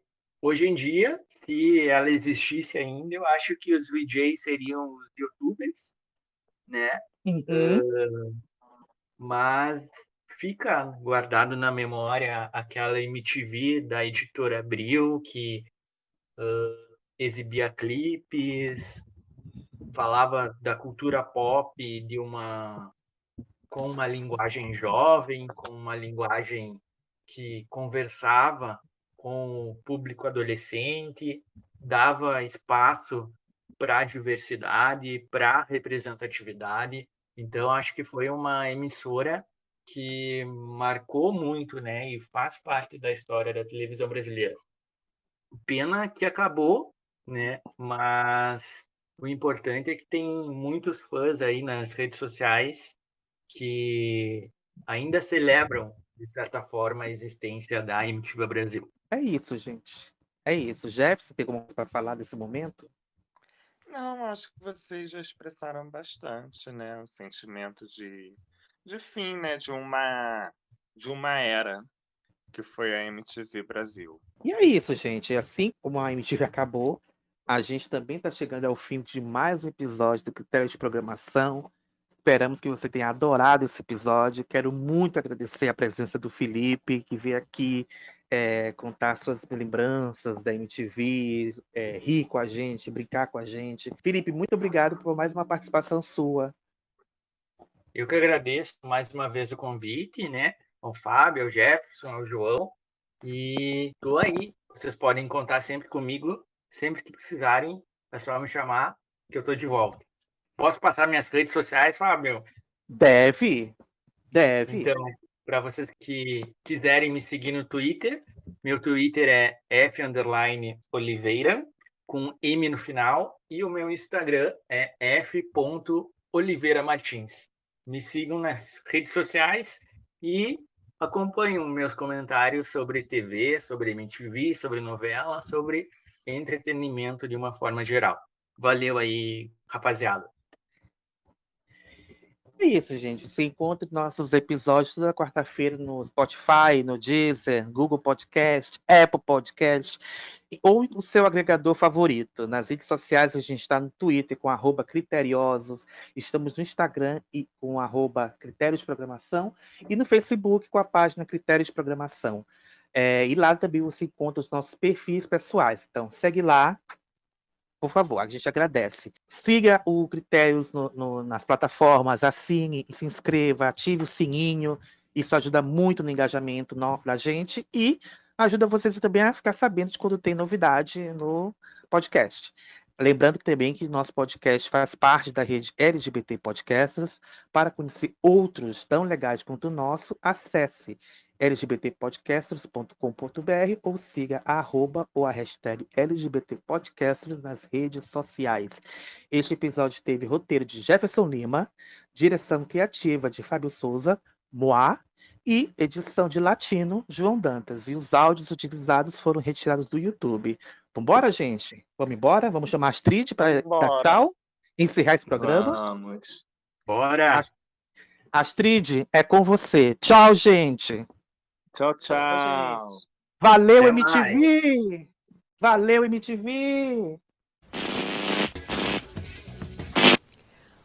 Oi, eu sou Astrid Fontinelli e em clima de chegadas e partidas eu tenho a honra de anunciar o fim da MTV Brasil. Eu fui a primeira a acender a luz e nada mais natural que eu chamasse na chincha essa responsa para mim mesma. Eu quero ser a última a apagar. Sem lamento, com muito orgulho de ter feito parte dessa incrível história de 23 anos de MTV Brasil. 23 anos tocando música para os olhos, 23 anos botando o dedo na ferida, 23 anos revelando talentos, 23 anos revolucionando sim a TV, 23 anos debochando da gente mesmo, 23 anos botando essa porra para funcionar direito sim, do nosso jeito. Viva a velha MTV Brasil e vida longa, bem longa, para a nova MTV que começa amanhã. Sorte e sucesso para quem segue. E para que sofrer com despedidas? Se quem partiu não leva nem o sol nem as trevas. E quem fica não se esquece de tudo o que sonhou. Eu fui até ali. Nós fomos juntos até algum lugar, galera. Valeu, foi bom. Em pé.